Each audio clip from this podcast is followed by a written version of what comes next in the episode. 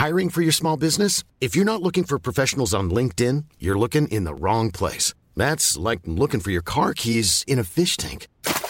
LinkedIn helps you hire professionals you can't find anywhere else, even those who aren't actively searching for a new job but might be open to the perfect role. In a given month, over 70% of LinkedIn users don't even visit other leading job sites. So start looking in the right place. With LinkedIn, you can hire professionals like a professional. Post your free job on linkedin.com slash people today. Bonsoir à tous et bonsoir à toutes. Bienvenue dans Punchline euh, aujourd'hui sur CNews. Des milliers de jeunes convergent en ce moment vers le département de l'Indre pour rejoindre le site du Technival. C'est un festival techno, pourtant interdit par la préfecture. Le maire de la petite agglomération de Ville-Gongui se dit prêt malgré tout à organiser les choses pour que la manifestation se déroule dans les meilleures conditions. On verra qu'au total, 30 000 personnes sont attendues au cours de ce long week-end de l'ascension sur place.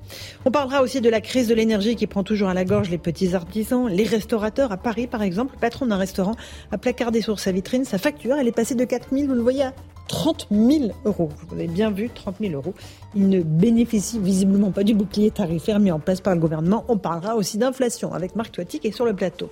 Enfin, un petit mot du géant Nadal qui déclare forfait pour le tournoi de tennis de Roland Garros. L'Espagnol de 36 ans annonce qu'il prendra sans doute sa retraite l'année prochaine. Voilà pour les grands titres de nos débats. Tout de suite, il est 17h, l'heure du rappel des titres de l'actualité avec Mathieu Devez.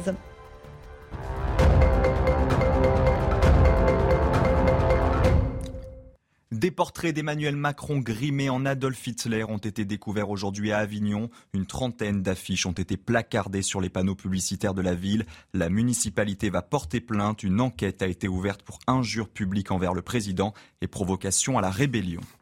L'Assemblée nationale interdit de fumer dans tous les bois et forêts lors des périodes à risque d'incendie. Et pour les cas les plus graves, c'est-à-dire la mort d'une ou plusieurs personnes, les sanctions pénales pourraient atteindre 10 ans d'emprisonnement et 150 000 euros d'amende. Députés et sénateurs doivent désormais s'accorder sur un texte commun, si possible avant l'été.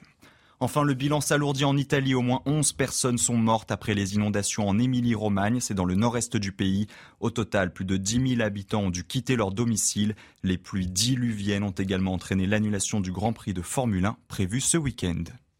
Merci beaucoup, Mathieu Devez, pour le rappel des titres de l'actualité. Il y a beaucoup de monde en plateau euh, ce soir. Euh, merci à vous tous d'être là. Vous auriez pu euh, prendre le pont de l'ascension, mais vous êtes là, fidèle au poste. Alors, Eric Nolot, bonsoir. Bonsoir, Laurent. journaliste, Bonsoir écrivain, auteur de ce livre.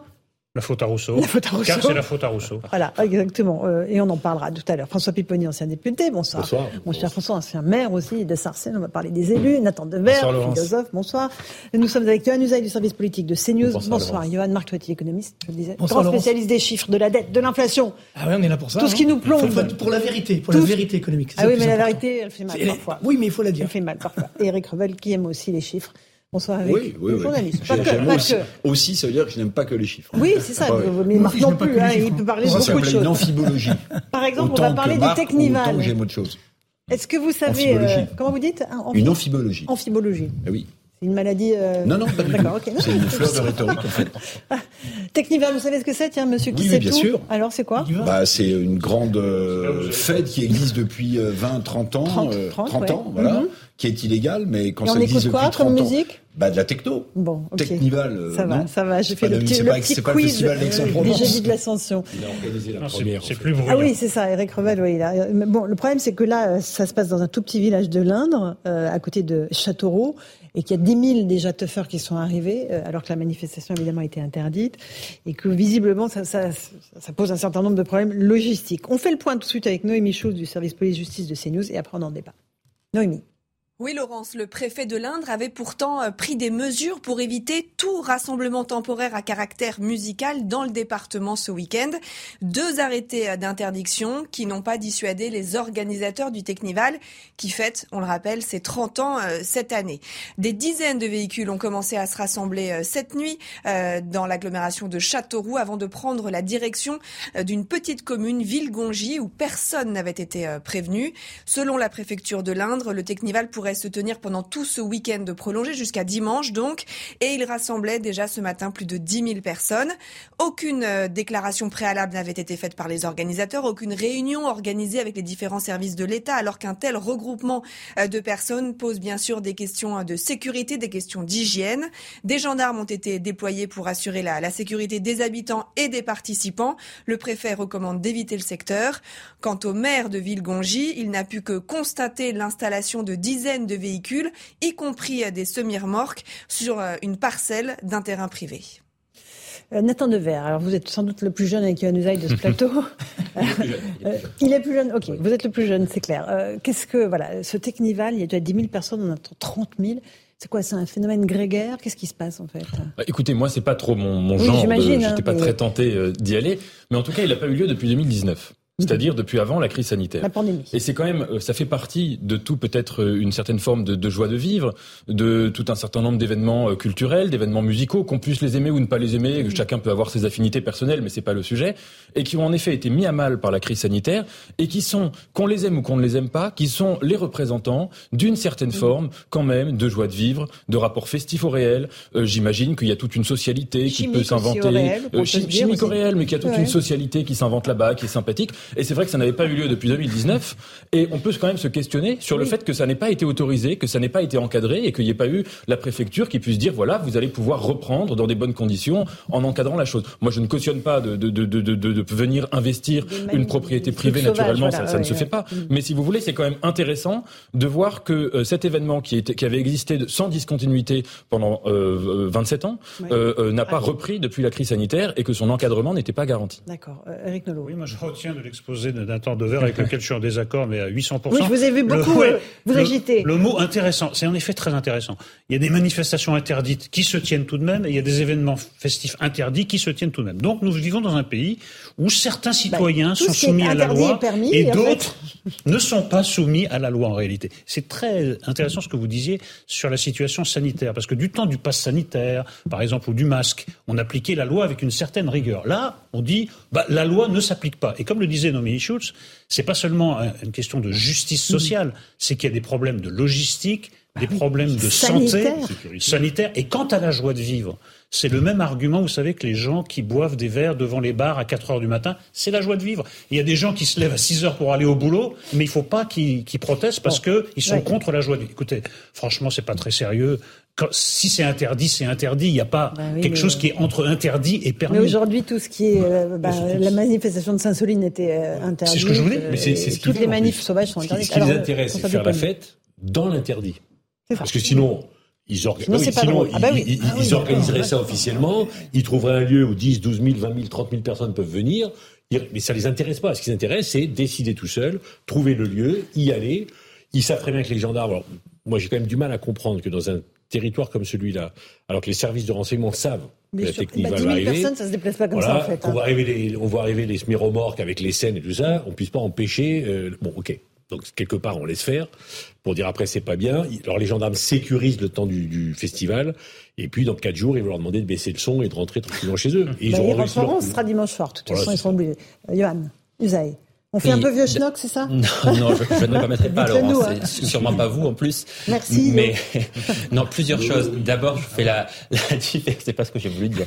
D'abord, il faut faire la différence avec Sainte-Soline, quand même, parce que ceux qui se rendent dans ce Technival Oui, ne sont pas là pour casser et Non. ne sont pas des personnes violentes. Donc, c'est Oui, quand même une différence majeure. C'est pour ça que moi, je. On faisait juste la comparaison compare- avec la manif interdite, Absolument. voilà. Absolument. Mais quand même, pas tous venus pour casser. Hein. non, bien sûr, Mais étaient- là, a priori, on n'assistera pas du tout à ce genre de scène, alors qu'à Sainte-Soline, c'était prévisible. Seconde chose, pour répondre à François Pupponi, euh, je crois que la plupart des gens qui viennent là, je le sais même, euh, sont des gens qui consomment des stupéfiants en quantité très importante. Pourquoi est-ce qu'ils ne font pas de déclaration à la préfecture? Parce que quand vous déclarez ce type de rassemblement à la préfecture, ça veut dire que tout est contrôlé, encadré. Pour rentrer sur le site, vous êtes fouillé, vous êtes refouillé une seconde fois, etc.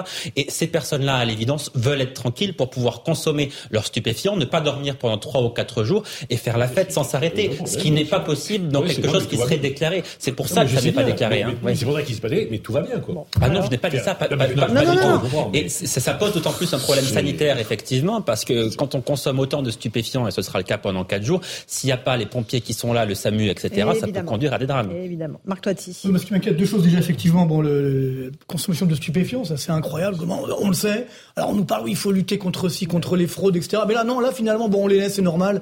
C'est une bande de jeunes, ils s'amusent, tout va bien. C'est quand même assez incroyable. On laisse faire, on sait ce qui se passe, mais on laisse faire. Bon, c'est vrai que c'est un petit peu inquiétant. Et puis parallèlement, moi, ce qui m'inquiète également, c'est l'après-Covid. Je pense que ça, on l'a tous dit. Effectivement, c'est que on a tellement été enfermés Est-ce que c'était à juste titre ou pas? Certainement pas, mais bon, on va pas refaire l'histoire. En tout cas, on a tellement été enfermés qu'aujourd'hui, on a envie de se lâcher. Et c'est ce que je remarque, par exemple, là, dans, dans- des zones tout à fait autorisées, par exemple, au niveau des voyages. C'est-à-dire les prix des voyages ont explosé à la hausse, les avions, etc. Et pourtant, on va, les, les carnets de commandes sont pleins. Pareil sur les hôtels, etc. Donc il y a quand même, ça va peut-être pas durer éternellement, hein, mais je pense que pendant une ou deux années, on risque d'avoir effectivement ce, ce déchaînement un petit peu, peut-être de bonheur, entre guillemets, retrouver une certaine dose de bonheur, parce qu'on a été tellement enfermés. Et là, on voit, je pense qu'on a sous-estimé les conséquences sociales, euh, philosophiques, so- sociétales, j'ai envie de dire, euh, de, euh, de ce qui bien s'est passé pendant ces euh, quasiment ces trois années, on va dire ces deux années, où on a, je pense qu'on a trop enfermé effectivement euh, les, les- les citoyens. Eric, un petit mot à rajouter sur cette Il y, a, technologie. il y a deux grands psychanalystes, non pas Mhm. Eric Nolot, il y a deux grands psychanalystes, Freud et Lacan, et Lacan, et l'idée de, de, de, de Pouponi est très bonne. C'est-à-dire qu'il y a un côté transgresser l'interdit, qui est très présente d'ailleurs dans la psychologie de Lacan. C'est-à-dire transgresser l'interdit, c'est une façon aussi, disent les psychologues, de se construire. Maintenant, je trouve Eric Nolot d'un conservatisme fou, quand même, fou. C'est vrai que la légalité, c'est parce un que, parce que euh, il aurait pu dire, il aurait pu commencer comme ça, il aurait pu dire, mais quelque chose qui est euh, illégal depuis 30 ans, bah devient euh, légal en réalité. Mais si on prend la contraposée de c'était ça, illégal depuis 30 ans Euh, bah euh, oui, puisque c'était oui, illégal ok, au début, ça l'est toujours. Mais, Ah bon, mais, ah mais ça veut dire aussi, ça veut dire aussi que ça fait 30 ans que l'autorité républicaine, l'autorité des lois est bafouée. En réalité, euh, euh, Donc il il faut faut donc, non, non, non, non, je dis pas ça. Je dis pas ça, mais peut-être que les, les, les pouvoirs publics devraient se poser la question euh, d'un d'un rassemblement qui est interdit depuis 30 ans, mieux l'encadrer, peut-être mettre davantage euh, euh, de moyens pour éviter euh, les drames, pour ça fait éviter les 30 ans qu'ils contrôles. se droguent, Mais non, mais drogue. je mais suis je suis d'accord. tout à fait d'accord Je suis Mais d'accord, mais Bon, mais imaginons juste pour Mais- finir, parce que je peux me permettre, 10, 15, 20 000, 30 000 personnes non mais épris de boissons. François, mais oui, mais je suis d'accord. Qui vont Mais alors dans ces cas-là, il faut l'interdire. Si vous le laissez en place depuis 30 ans et qu'on connaît Mais- tous les dangers qui sont liés à ce Mm. type d'événement, alors il faut mieux l'encadrer et protéger les gens qui vont faire Nathan n'importe quoi, puisqu'on l'autorise, puisqu'on l'autorise. Je suis d'accord avec votre manière de poser le problème, c'est qu'on va parler tout à l'heure de l'inflation, Oui, mais il y a aussi une inflation juridique, une volonté de vouloir tout réguler, de tout mettre sur le même plan. Je pense qu'on peut pas mettre sur le même plan euh, des gens qui vont commettre des violences ici ou là euh, pour une cause politique ou non politique, avec des gens qui se rassemblent. Et encore une fois, moi c'est pas du tout mon, mon, mon genre de, je ne défends pas quelque chose de, de mes goûts personnels là-dedans, mais qui se rassemblent euh, pour faire de la musique, pour faire de la fête. En effet, euh, euh, peut-être euh, avec certains qui vont prendre des stupéfiants ou peut-être plus que certains. Mais si vous voulez, je pense qu'il y a quelque chose de problématique à vouloir légiférer sur tout et que ça pose la question des, des libertés publiques. Vous parliez du Covid. Je pense qu'il y a eu vraiment un changement de nos habitudes, de nos habitudes de consommation, de nos habitudes d'appréciation du réel, qui a été opéré pendant cette crise sanitaire, qui est problématique. Euh, le rapport, par exemple, je cite c'est un exemple hein, parmi mille, mais notre rapport au cinéma, le fait que euh, le cinéma a pu être remplacé euh, par les Oui, plateformes mais là, et que un nouveau plein, le et, plein. Donc, et ouais, qu'il a été fragilisé, qu'il est en train de renaître, c'est une bonne nouvelle, mais qu'il a été fragilisé et qu'il aurait pu en sortir euh, euh, très très gravement atteint. Euh, euh, euh, dans beaucoup d'autres registres, j'ai l'impression quand même que le rapport festif au réel, qui est quelque chose quand même de fondamental pour construire une, une société dans des passions qui ne sont pas des passions tristes, dans des moments de collectif qui ne sont pas seulement des moments euh, de de- de- d'indignation, de, colère, de lutte, eh bien ça, ça me semble important et je trouve ça dommage que ça ne puisse pas euh, euh, être valorisé aussi. Il y en a un qui part. Il sort de là-bas, euh, sous, sous l'emprise de il tue une famille qui rentre tranquillement le Mm. week-end. On a parlé pendant deux mois de Pierre Palmade qui a fait la fête chez lui quand il a acheté à manger. Bon, ok. Et ça, c'est le principe de précaution qu'on a entendu pendant Ah, la Covid. Euh, on, laisse, des dizaines de milliers gens tout le temps. Alors, on va voir, le préfet va parler peut-être dans la soirée. Je pense qu'on peut quand même s'amuser sans prendre la drogue. On est, ça veut dire, on est d'accord ou pas c'est- pas du tout le. Ah, mais c'est inquiétant le quand même, c'est inquiétant. Il y a des gens qui nous écoutent, qui écoutent le, qui regardent le reportage, ils se disent mais alors où, où, se- où est le curseur?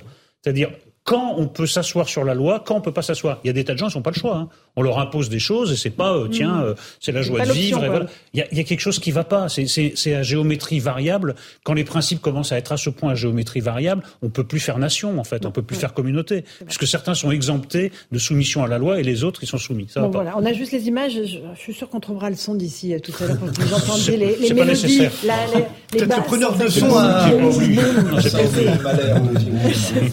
Euh, on va parler d'inflation de pouvoir d'achat. Euh, euh, juste, on va prendre l'exemple de ce restaurateur à Paris qui a décidé d'afficher sur la porte d'entrée la facture 30 000 euros d'énergie, ce qui est absolument fou, c'est passé de 4 000 à 30 000. Euh, écoutez ces explications avec Michael Dos Santos, puis je vous passe la parole, mon cher Marc. Une facture d'électricité de plus de 30 000 euros placardée à l'entrée du restaurant. Pascal Mousset, patron de chez Françoise, célèbre établissement parisien, a voulu marquer les esprits. En juillet dernier, son contrat a pris fin au moment du pic énergétique. Sans alternative, il a donc été contraint de signer au prix fort. Quelques mois plus tard, le coup près tombe. Je voulais pas euh, déranger mes clients avec mes problèmes parce que je pense que quand on va au restaurant, c'est pour se détendre, c'est pour passer un bon moment. Mais toutefois, quand j'ai vu arriver euh, les factures cet hiver, les premières factures de novembre, de décembre, je me suis affolé un petit peu euh, parce que on est passé de facture de 4 000 euros à facture de 20 25 000 euros. Si son établissement n'est pas en danger, Pascal Mousset manifeste son mécontentement pour défendre ses confrères. L'initiative lui permet aussi de justifier la hausse du prix des menus. Si je dois mettre un euro ou deux euros de plus sur le menu, je veux que mes clients sachent que ça ne va pas dans ma poche. C'est juste pour faire euh, survivre ma boîte. Hein. C'est juste pour euh, essayer d'être. En... On est en mode survie comme pendant le Covid. Aujourd'hui, son fournisseur d'énergie refuse toute négociation. Aujourd'hui, je suis enfermé dans un contrat pour 4 ans. Euh, Engie a refusé de renégocier. Euh, les pénalités, si je dois signer, sortir du contrat, sont exorbitantes, donc dissuasives de l'ordre de 300 ou 400 000 euros. Considéré comme une grande entreprise, chez Françoise n'a pas bénéficié du bouclier tarifaire. C'est quand même édifiant. Alors évidemment, on va dire, euh, il pas fermer, euh, la clé sous la porte. 30 000 euros, il peut pas sortir du contrat, euh, sinon c'est, il l'a dit, des, des, milliers, des centaines de milliers d'euros de pénalité. Non, mais c'est ça qui est anormal. C'est-à-dire encore une fois, euh, là aujourd'hui, euh, avant de venir, je regardais les prix du gaz, l'électricité, oui. ils sont sur des plus bas depuis 2021. Exactement. Donc les prix ont baissé. Donc, Donc c'est trop facile de répercuter à la hausse et mmh. pas à la baisse. Et on a, en tout cas, j'ai pas arrêté de le dire ici même d'ailleurs, à plusieurs, dans plusieurs endroits, il ne faut pas justement figer les prix. Donc les contrats, il faut les dénoncer. D'ailleurs, le gouvernement avait dit qu'on pouvait le faire. a priori, c'est parce qu'il. Mais bien sûr qu'il peut. Le, le problème, c'est qu'aujourd'hui, enfin, il faut regarder dans le détail. Mais si effectivement il s'est engagé, il a figé de lui-même les prix, ça va être compliqué. Mais pourquoi avoir figé les prix alors qu'on était sur des plus hauts? C'est ça qui n'est pas. Encore une fois, il y a un problème de bon sens, tout simplement. Et ce qui veut dire qu'aujourd'hui, ça c'est la bonne nouvelle, les prix sont en train de baisser. Maintenant, il faut les répercuter effectivement à la baisse. Ce qui est incroyable, c'est que la France est l'un des pays où c'est le moins répercuté à la baisse. Notamment les prix à la pompe, par exemple. Il est toujours à, à 2 euros, le litre quasiment, hein, alors que les prix du pétrole ont baissé, l'euro a même un petit peu augmenté. Donc il y a effectivement un problème. Pourquoi? Parce que comme il y a des stocks qui ont été constitués, on veut vendre vendre au prix effectivement de, ces, de ces stocks et ne pas baisser les prix maintenant. Ce qui évidemment, là aussi, est complètement anormal. Donc ce qui veut me dire qu'il faut une plus grande transparence, peut-être également une plus grande concurrence. Bon, mais d'un autre côté, moi ce qui m'inquiète aussi, c'est que Bien sûr, il va répercuter à la hausse sur la, la, les menus, etc. Oui. Sauf que quand les prix vont baisser, parce qu'ils vont finir par baisser, il va finir par renégocier son contrat, il va pas rebaisser ses prix ben euh, du menu. On lui posera ouais. la question. On lui posera la question. Mais bon, on je parle pas de lui. Je parle pas de lui encore en tant que tel, mais c'est aussi faire attention parce que cette inflation, elle est dangereuse parce que elle est auto-entretenue. C'est-à-dire qu'il oui, y a sûr, plusieurs étapes. C'est-à-dire qu'effectivement, mmh. d'abord on a les prix de l'énergie, après on répercute, ah ben oui, mais c'est pas moi, c'est le prix de l'énergie, mais on a augmenté quand même nos tarifs, bon. et ainsi de suite, et on, ensuite on les revoit pas à la baisse lorsque les prix de l'énergie sont ont baissé. Ça, c'est normal. il, y a, il y a deux, trois mois, le président de la République, le ministre de l'économie, on dit voilà, on, on, demande aux opérateurs de renégocier les contrats et de ne pas facturer plus de 200 euros, parce que c'était le tarif qui bon. Et les, les entre, en particulier les PME y ont cru. Ils ont été voir leurs opérateurs et en fait, il n'y a pas de baisse. Bon, moi, je connais un, un charcutier très godé de place de Paris qui est passé de 50 000 à 150 000 euros. Donc 100 000 euros, il dit mais je, je, je, ah je, suis con. Donc il essaye de, de, de cuire la nuit. De, d'accord, mais, mais parce qu'il est tenu par un contrat. Là, c'est un contrat EDF. Il est tenu par un contrat. Et contrairement à ce qu'on a pu laisser croire à un moment, les opérateurs n'ont aucune obligation de, renégocier, de renégocier le contrat. Ça a été signé. Ils disent vous avez signé, vous assumez. Donc là, c'est un nouveau problème pour le gouvernement qui va de nouveau intervenir parce qu'ils ont laissé négocier pendant deux trois mois et au bout de deux trois mois, on s'aperçoit que les factures arrivent. Alors, euh, Yann oui, il faut préciser quand même, me semble-t-il, que euh, ce restaurateur se trouve dans une sorte d'angle mort de Oui, la part les PME, de, c'est une de- de- PME. eh, ce n'est pas une, ce n'est pas pas une TPE. Il est Mmh. considéré par le gouvernement comme étant une grande entreprise, Voilà, et c'est pour ça que ce restaurateur ne bénéficie pas de ce qu'on appelle le, le bouclier Oui, tout à euh, fait. tarifaire. Qui était pour les TPE. eh, qui était pour les TPE. Là, c'est un, un grand restaurateur qui reçoit un grand nombre de clients, qui doit donc avoir un, un grand nombre de salariés et qui n'a pas bénéficié des mêmes aides que l'État, que les petites et moyennes entreprises et, et évidemment que euh, les particuliers. Donc, il est vraiment dans, dans l'angle mort. Le gouvernement, c'est vrai, a un peu mis de côté ces entreprises qui ne sont pas non plus des immenses entreprises, mais qui ne sont pas considérées comme des petites entreprises. Et eux, effectivement, doivent se débrouiller seuls. C'est l'angle mort de la politique gouvernementale. Eric, un Alors, petit je voulais mot Je voudrais prolonger ce que vient de dire euh, à juste titre et Marc et, et Johan, c'est que euh, la négociation qui va s'ouvrir à la fin mai avec les industriels de l'agroalimentaire concerne les grands industriels, 75, L'Oréal, Danone, etc. Mhm. Mais les PME ne sont pas dans la discussion. Alors moi, je vais euh, peut-être un peu mettre les pieds dans le plat, mais euh, Marc Vous voulez étrangler nos. PME? Non, non, non, non, pas du Ah. tout. Je veux pas les étrangler du tout. Je dis simplement que lorsque euh, le prix des matières premières va refluer, pour un boulanger, pour un restaurateur. Hein. Chez François, c'est pas n'importe quelle brasserie. Hein. Mhm. C'est une très grande brasserie, une très belle table parisienne en face du Quai Ah bon d'Orsay. Euh, voilà. Est-ce que les PME répercuteront à la baisse ces tarifs? C'est une vraie question parce qu'elles ne sont pas dans la négociation qui commence fin mai avec les Là, on grands parle de industriels. l'alimentation, Je hein, n'ai pas de doute On sur le on fait qu'elles joueront alimentaire. honnêtement le jeu. Mais quand vous allez euh, parfois au restaurant, quand vous voyez l'augmentation des prix euh, des plats dans les restaurants, quel que soit le restaurant, on se dit mais est-ce que ça va rester à ce niveau-là? Ou est-ce qu'une fois que euh, les matières premières vont refluer, ça va baisser? Les PME ne sont pas dans la discussion, Laurence, euh, qui commence euh, fin mai et qui peuvent s'éterniser jusqu'en juin. Donc peut-être que le pic d'inflation est encore devant nous. Et ça, c'est un vrai sujet, je trouve, parce qu'une PME, c'est un grand restaurant. Bien sûr, c'est un grand Ce qu'il restaurant. faut mais savoir, c'est que Pas les mêmes l'impact, marges que justement, les grands industriels. Non, mais justement, mais l'impact sur les PME est déjà là quand on regarde les chiffres des, euh, des- des défaillances d'entreprises, c'est-à-dire des quasi-faillites. Chiffres de la Banque de France hein, du mois d'avril viennent de sortir. C'est incroyable. On est sur une augmentation pour les petites entreprises, justement, dire de moins de 100 salariés, de 85% sur un an. Et tenez-vous bien, par rapport à 2019, donc avant le Covid, 54% d'augmentation.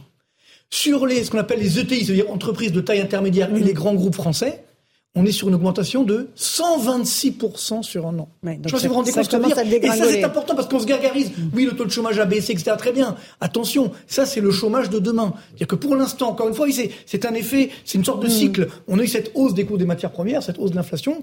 Parfois, ça, malheureusement, des entreprises ont, ont disparu, sont en train de disparaître. Après, il y a des licenciements. Donc, le chômage augmente. Donc, il y a moins de revenus. Et donc, la récession arrive. C'est ça le, le drame, effectivement, de la Il y a forte inflation. phénomène, hein. Il y a l'inflation, et puis il faut payer le PGE.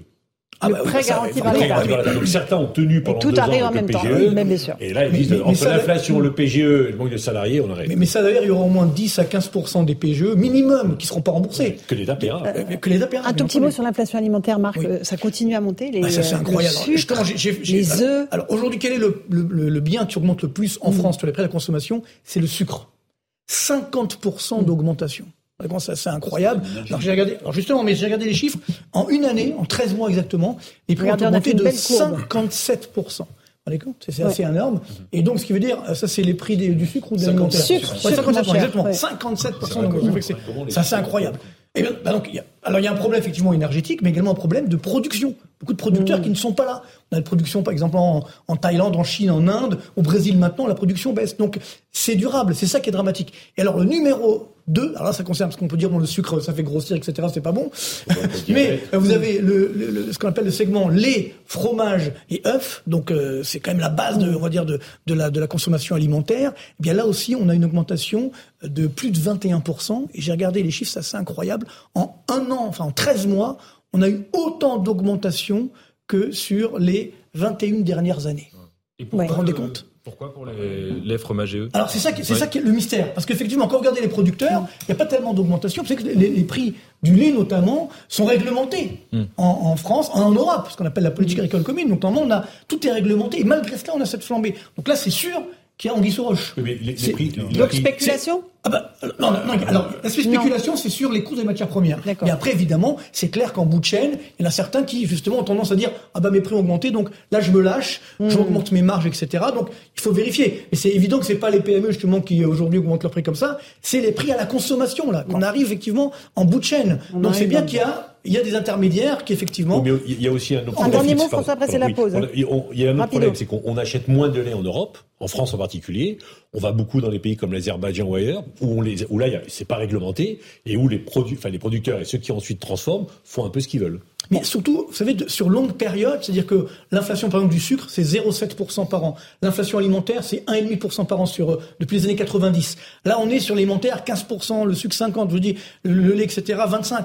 Donc, c'est ça, les Français ne sont pas habitués à ça, parce que nous, habituellement, en France, on est protégés face à l'inflation alimentaire. Ça augmente pas trop. Donc, parce que c'est les biens du quotidien. Et là, justement, c'est un choc. Parce qu'on, encore une fois, ça, ce n'est, ne pas dans notre habitude, et donc les ménages français ne sont pas préparés à ça. D'où le fait que malheureusement il y a, euh, je dirais, euh, cette crise sociale, sociétale qui est en train de s'installer, et qui, qui, malheureusement va durer parce que ça va pas s'inverser du jour au lendemain, malheureusement. Allez, petite pause dans Punchline. On se retrouve dans un instant. Euh, on va continuer à parler de l'actualité euh, dans Punchline. À tout de suite. 17h30, on se retrouve euh, dans le plateau de Punchline. Tout de suite, le rappel des titres de l'actualité, c'est Mathieu Devez.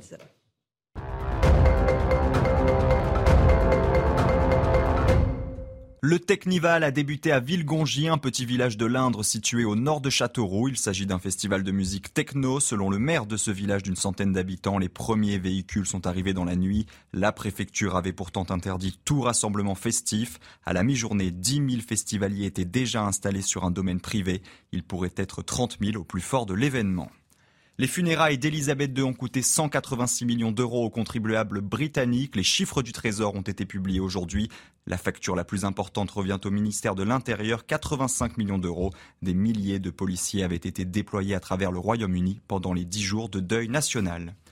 Enfin, Rafael Nadal déclare forfait pour le tournoi de Roland Garros. L'Espagnol l'a annoncé lors d'une conférence de presse depuis l'île de Majorque. Il est blessé à la jambe gauche et absent du circuit depuis quatre mois. Rafael Nadal prévient également que l'année prochaine sera sans doute la dernière de sa carrière.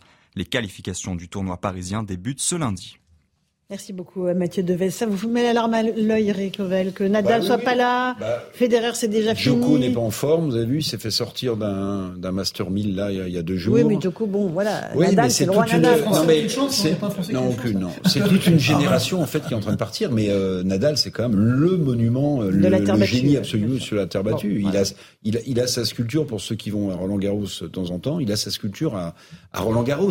Je il a gagné bien. quoi 14 fois Roland Garros. Donc c'est vraiment un non, C'est un enfin, sans monument. avoir l'alarme à l'œil, c'est Oui, mais en fait, sportivement, c'est quand même un 40e événement. anniversaire hein. de la victoire de Yannick Mais oui, Noah. c'est Yannick Noah. Moi, je, quand même, je préfère ce tennis-là. Je regrette. Euh, Nadal, ça n'a jamais été mon truc. C'est vraiment. euh, C'est d'ailleurs, ça ne m'étonne pas qu'il ait des problèmes physiques parce que c'est un tennis extraordinairement physique. Moi, je regrette ce, ce, ce tennis d'antan, d'attaque, de montée au filet qui n'existe Ah, parce plus. que vous trouvez que Nadal attaque pas Bah, c'est pas monté au filet. Moi, Ah, bah, j'adorais ce- Ouais. ça. Noah, Edberg, Edberg, des, ouais. des vrais attaquants. Ouais, ouais.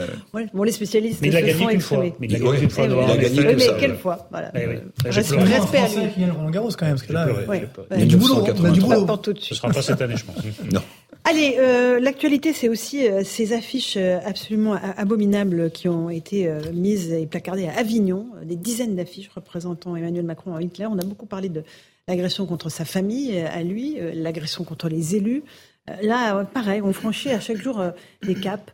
Euh, il y a ce, voilà, ces, ces, ces, ces affiches qui le représentent en costume, les cheveux grisonnants, le chiffre 49.3 en guise de moustache, en référence bien sûr à l'article de la Constitution pour la réforme des retraites, euh, et avec non merci, le hashtag agir ou subir. Euh, on franchit à chaque jour un palier, Eric. Ah, C'est le résumé, c'est le résumé de l'ère du temps. Euh, Il n'y a, a plus de limite. Euh, on bat une effigie du président de la République, euh, on fait des déclarations sur la mauvaise République, à bas, à bas la République, qui est le président de la République, Monsieur Macron. Donc à bas la République, à bas le président de la République. Non, il y a une rhétorique euh, qui est maniée avec beaucoup, je pense, d'inconscience, puisque la, la- la violence des mots mène à la violence des actes, et, et- et inversement. Donc euh, tout ça se finira mal, parce que je crois que beaucoup de gens ont, ont décidé de sortir du champ de la République, d'être dans une, une opposition factieuse. Voilà, donc c'est autre chose, Oui, ça oui, se oui, joue oui. Ailleurs. C'est Ça se plus ailleurs. la contestation légale, Moins ça dans le se champ joue républicain, ailleurs. oui. Nathan Devers, sur ces euh, affiches. Deux remarques. Premièrement, euh, il y a eu un débat sur la sur la réforme des retraites. Euh, moi, à titre personnel, j'ai dit que j'étais opposé. Euh, euh, je pense que le gouvernement a fait énormément d'erreurs, d'erreurs de langage, d'erreurs d'arguments qui étaient des arguments fallacieux, que le débat a été mal posé, qu'il y a eu une absence d'écoute. Mais là, si vous voulez, ce à quoi on assiste quand on voit ce genre d'affiches, quand on voit des effigies qui peuvent être brûlées, etc., quand on voit des, violences, des agressions, des agressions des agressions de proches de, du président, là, ça arrive à un tout autre niveau. La question que je me pose, c'est je me demande si les gens qui comparent Emmanuel Macron à Hitler, Bon, d'abord intellectuellement, c'est assez indigent. Euh, la réduction ad Hitlerum, euh, c'est assez facile, c'est le fameux point Godwin. Mais je me demande si les gens qui comparent Emmanuel Macron à Hitler s'indignent euh, des vrais, enfin des, des, des, grands autocrates de notre temps à l'international, et s'ils comparent, ils prennent autant d'énergie pour comparer Vladimir Poutine à Hitler, pour comparer, je ne sais pas, Monsieur Erdogan ou, d'autres, ou Monsieur Jinping à, à, des grands dirigeants mm. totalitaires du passé. Moi, je pense d'abord que ça n'a pas de sens, que ce qu'il faut, c'est penser à la singularité du présent. Je dirais pas que Poutine c'est Hitler, c'est différent. C'est pas pour dire que c'est bien Poutine, mais je veux dire, je pense que c'est différent.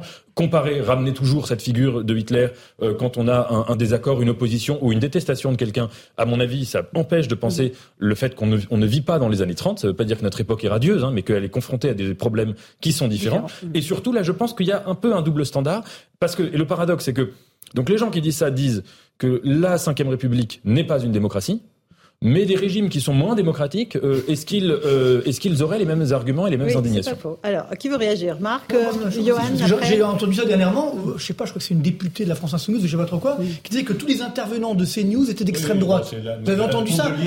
Europe Écologie Les Verts. Ah, je sais pas qui c'est, de droite ou d'ultra droite ou d'extrême droite. C'est incroyable de dire. pour moi, c'est du même acabit. C'est-à-dire que finalement, en fait, le problème, c'est qu'il n'y a plus de discernement aujourd'hui. C'est-à-dire que comme on a, quand on n'a pas d'argument, justement, alors soit c'est la violence, Malheureusement, ça arrive. Soit c'est des arguments qui ne veulent rien dire. Voilà, on dit, ben voilà, vous êtes d'extrême droite, vous êtes ci, vous êtes là, vous êtes Hitler, vous êtes c'est pas sérieux. Donc moi, ce qui me gêne dans tout ça, c'est qu'on n'a plus justement un discours construit avec des arguments. On peut ne pas être d'accord. À ce moment-là, il faut avancer des arguments. Et à chaque fois que moi j'ai fait des débats parfois avec des, certaines personnes de dire d'extrême gauche, enfin ça, mais c'est le cas, c'est leur étiquette. Mhm. euh, voilà, très vite, quand on dit voilà, euh, euh, bah voilà, il y a un peu trop de dépenses publiques en France, euh, dette publique qui augmente, c'est dangereux, etc. Ah mais vous êtes un ultra libéral. Ah maintenant c'est même d'extrême droite. Mais c'est pas sérieux tout ça. Euh, on peut pas comme ça balayer d'un revers de main euh, sans, sans apporter des arguments. C'est ça qui m'inquiète, c'est que. que c'est construit comme discours. Oui, mais d'accord, c'est construit. Mais qu'est-ce qu'ils proposent Parce que si ah on regarde, renverser, à Jean-Luc Mélenchon, je lui avais dit, vous savez ce que ce que vous proposez, on l'a déjà fait. Ça s'appelait l'URSS. Oui, mais c'est on a vu comment ça s'est terminé. Bah, si, je peux me permettre, il avait pas aimé. C'est dommage d'avoir la caricature inverse. De la même manière que. Ah, c'était fait exprès. C'est-à-dire que justement pour dire aujourd'hui que, encore une fois, il faut avoir un discours, mais on peut pas dire euh, euh, parce qu'on est sur CNews ou parce que voilà on défend certaines idées, on est d'extrême droite, euh, sans derrière apporter des arguments. Sauf, s'il y a une stratégie derrière qui est de renverser les institutions, de mettre de côté les opposants pour prendre le pouvoir. Ah mais c'est dangereux. Mais c'est ce qu'il faut. Pour le coup, c'est une vraie dictature. Mais, c'est ce qu'il faut. Pour le coup, c'est une vraie dictature. non, mais c'est ce qu'ils font. Mm. C'est-à-dire qu'on décrédibilise tous les adversaires politiques. Mm-hmm on, on, on, considère, voilà, dire que Emmanuel Macron est comparé à Hitler, Hitler c'est quand même la guerre, la Shoah, euh, les camps de concentration, enfin, et comparer ton politique qui a appliqué la Constitution, c'est vrai. Mais, mais quand on voit qui a agressé le neveu d'Emmanuel Macron, dans certains esprits faibles, ça marche. Mais si je peux me permettre, il y a quand même une petite faute euh, de, de l'exécutif, des dirigeants français, c'est le déni de réalité. Parce qu'ils n'ont pas arrêté de nous dire, ne vous inquiétez pas, tout est sous contrôle, il n'y aura pas d'inflation, tout va bien, etc. Euh, et finalement, on se rend compte que c'est pas le cas. Donc là, évidemment, ça crée, oui, ça crée des tensions, ça crée des discours entre guillemets complotistes, etc. Et ça, c'est dangereux. Il faut dire la Je veux bien vous entendre. je pense qu'on s'interroge quand même un peu trop sur la personne qui a fait ça, dans le sens où elle est simplement bête, en fait. Je pense qu'il ne faut pas chercher plus loin que ça. Je suis pas sûr qu'il y ait une stratégie politique de la hmm. part de cette personne qui a posé une affiche. Je suis pas sûr, moi. Mais...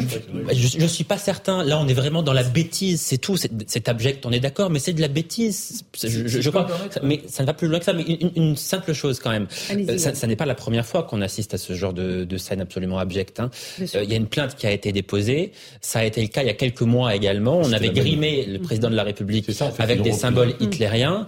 Euh, le tribunal administratif n'avait pas demandé le retrait de ces affiches. Souvenez-vous. Pourquoi? Mm. Parce qu'il avait considéré le tribunal que ça relevait de la liberté d'expression. On est dans un pays où la liberté d'expression est effectivement très encadrée, mais très large. C'est quelque chose qui, chez nous, est extrêmement puissant. Mhm. Et même une affiche qui grimait le président, la même que celle-ci, en réalité, à peu de choses près, eh bien, le tribunal avait dit, vous avez le droit de la laisser. C'est quelqu'un qui avait loué un panneau publicitaire, etc., pour afficher cela. Oui, là, c'est de l'affichage sauvage. Exactement. Mais le tribunal, quand même, avait donné raison à, à, à la personne. hein. Bien sûr, mais on, on peut trouver qu'une affiche est ignoble sans avoir le désir de l'interdire. Il faut aussi euh, interroger Ah, ce comme une réflexe. plainte a été déposée, c'est dans le but manifestement de les Oui, faire bien retirer. sûr, mais je pense que c'est ce réflexe-là consistant à, à- à faire un glissement entre la désapprobation politique et la volonté liberticide de de- de- de- d'empêcher euh, autrui de s'exprimer, y compris s'il dit des, des, des horreurs, je pense que ça c'est aussi problématique. Le- le- Je sais pas, et personne ne sait sans doute quelles étaient les idées précises de la personne qui a fait ça. Mais à mon avis, là où c'est quand même intéressant, c'est que quelle que soit euh, peut-être la bêtise de cette personne, derrière il y a tout un discours. On est quand même dans un moment où aux portes de l'Europe, vous avez un autocrate qui est en train euh, de faire une guerre, une guerre qui consiste à s'emparer d'un petit territoire euh, souverain euh, parce qu'il est une démocratie libérale qui veut euh, croire au projet de l'Europe occidentale. de Euh, ouais. Si vous voulez, dans ce contexte-là, estimer que celui qui ressemble à Hitler, euh, c'est quelqu'un qui mène une politique d'inspiration sans doute néolibérale, euh, sans doute antisociale, mais qui n'a absolument rien à voir avec le national-socialisme, je trouve ça euh, plus que problématique. Ok. Mais- Éric Nolot. L'argument de la stricte bêtise serait recevable si 99,9% de la population exprimait cette opinion. Mais c'est pas ça qui se passe. Sur les réseaux sociaux, c'est très courant.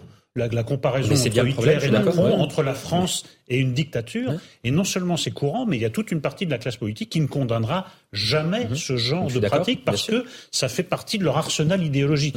Moi, je suis contre la banalisation en disant, bah, après tout, c'est un type euh, pas très malin qui s'exprime. Moi, je trouve que ça, que ça convainc un nombre vraiment exagéré de personnes dans un pays comme la France. Voilà. Bon, euh, dernier mot là-dessus, Eric Revel. Ouais, non, c'est vous abject. inspire pas des Euh, moi, j'appelle ça des abrutis euh, écervelés. Fini. oui. Je pense que pour eux, euh, il n'y a même pas une épaisseur historique, peut-être même sur euh, ce qu'est euh, Adolf Hitler, euh, ce qu'il a provoqué en Europe pendant la Seconde Guerre mondiale, la Shoah, des déportations. C'est simplement peut-être pour ces abrutis écervelés l'idée que le mal absolu, ce serait Hitler, et que pour eux, le mal absolu, c'est Emmanuel Macron. Donc ils vont pas chercher plus loin, à mon avis. C'est- c'est- évidemment que c'est abject, mais à mon avis, c'est c'est de ce niveau-là. Il n'y a pas, il y a pas une réflexion euh, politique argumentée euh, autour de laquelle ils pourraient prendre Si, des tout- arguments Contre Hitler, voilà tous les coups sont permis, Oui, mais mon Eric, cher Eric. Non, mais Tous juste- les coups juste- sont permis contre Oui. Hitler. Non, mais non, oui, ce que je veux dire, c'est qu'il n'y a aucune argumentation. Si on mettait la main sur ceux qui affichent ça, si on leur demandait, mais pourquoi vous comparez le président de la. République à Adolf Hitler? Expliquez-moi que nous quelles vivons sont les bases de vous comparaison.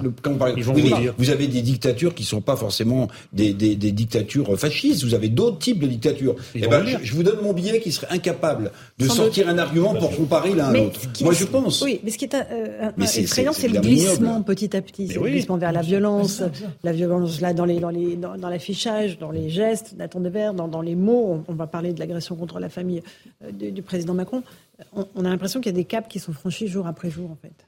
Oui, et puis les caricatures, elles sont drôles et elles sont pertinentes quand elles sont précises. Donc à la limite, si Oui, oui. Euh, on essaye de, de caricaturer Emmanuel Macron, y compris de le faire très violemment, pourquoi pas le comparer, je ne sais pas, euh, à Napoléon III Ce serait fautif historiquement parce que c'est différent ou que Hitler. 49.3 est l'équivalent de la violence nazie est absolument intolérable. Oui, et puis c'est et, et c'est surtout que c'est d'abord, enfin c'est une offense évidemment euh, à, à Emmanuel Macron, à la République, à la mémoire de ce qui s'est passé pendant la Seconde Guerre mondiale, Surtout mais c'est à une ça. offense à l'esprit même de la caricature, parce que Mm. la caricature, du point de vue des libertés publiques, il faut défendre la liberté d'expression, c'est une chose, mais la caricature, ça n'a vraiment de sens que si c'est un art de l'érudition, de la juste- précision. Vous avez raison. Qu'on écoute Robert Ménard. Il était mon invité ce matin, le maire de Béziers. Et on, on évoquait la question des violences euh, qui euh, augmentent dans notre pays, notamment à l'encontre des élus, mais aussi de leurs familles, euh, les dommages collatéraux. Lui, il estime que Jean-Luc Mélenchon et la France Insoumise ont une responsabilité très importante là-dedans. Écoutez ce qu'il dit. Moi, j'ai toujours dit, je ferai pas plus de deux mandats, et j'en ferai pas plus de deux, parce que je suis essoré, je, je suis passionné par ce que je fais, parce que vous changez vie des gens. physique- Mm. la vie des gens, et puis votre vie. là. Moi, ma vie, la Béziers, c'est pas pareil qu'il y a dix ans. Même si vous m'aimez pas, ça saute aux yeux. Donc ça, ça vous fait plaisir. Vous êtes content, vous dites, tiens, quand tu passes quelque part, tu te dis, si j'avais pas été là, ça existerait pas. Donc ça te fait plaisir. Mais t'es épuisé, épuisé. Et puis les gens, tu peux pas être des... Moi, je, dire, y a, je vais de chez moi à la mairie, il y a dix personnes qui me, qui me demandent quelque chose. Mm. Euh, au dixième, des fois, tu es un peu fatigué de répondre, mais lui, pour lui, c'est essentiel que tu sois aimable, attentif et tout. Et je pense qu'aujourd'hui, euh, cette, euh, cette disponibilité-là, il y en a de moins en moins. Monsieur Mélenchon qui dit, j'ai été sommé de- c'est- je dis sommé, c'est pas moi qui choisis le mot, c'est son mot, madame. Il dit j'ai été sommé. Jean-Luc Mélenchon, il sait ce que ça veut dire un mot. Le chocolatier de ça. Ça, ré- ce- ce- ça respire le mépris de classe, pardon, c'est exactement ça. Et quand ça sommé, sommé, ça veut dire quoi? Ça veut dire, si on lui avait pas posé la question, il aurait rien dit. Au fond, qu'est-ce que c'est? C'est une espèce de, c'est une folie à la Trump à gauche. C'est le Trump de gauche. C'est-à-dire, il pense que plus il provoque, plus il dit des énormités, il se met en dehors de ça, il pense que quoi, que ça va lui attirer des sympathies. Mélenchon, c'est le Trump de gauche. euh, Mais ça, Lolo. ça lui attire Ouais. la sympathie. C'est là, bien sûr. Oui, je pense oui, qu'il y a des, ça, enfin, beaucoup de gens pensent que l'excès de Jean-Luc Mélenchon le dessert. Mais lui, dans sa logique, sa stratégie, c'est d'arriver au deuxième tour de l'élection présidentielle. Et il, fait le calcul que Marine Le Pen sera candidate, que le candidat Hmm. de la Macronie ne sera pas dans la même situation favorable qu'était Emmanuel Macron. Lui, il était à 22%, donc il Hmm. n'est pas loin, il manque à 600 000 voix. Et il constate que plus il insulte, plus, il- plus les gens qui sont dans la contestation adhèrent à son discours.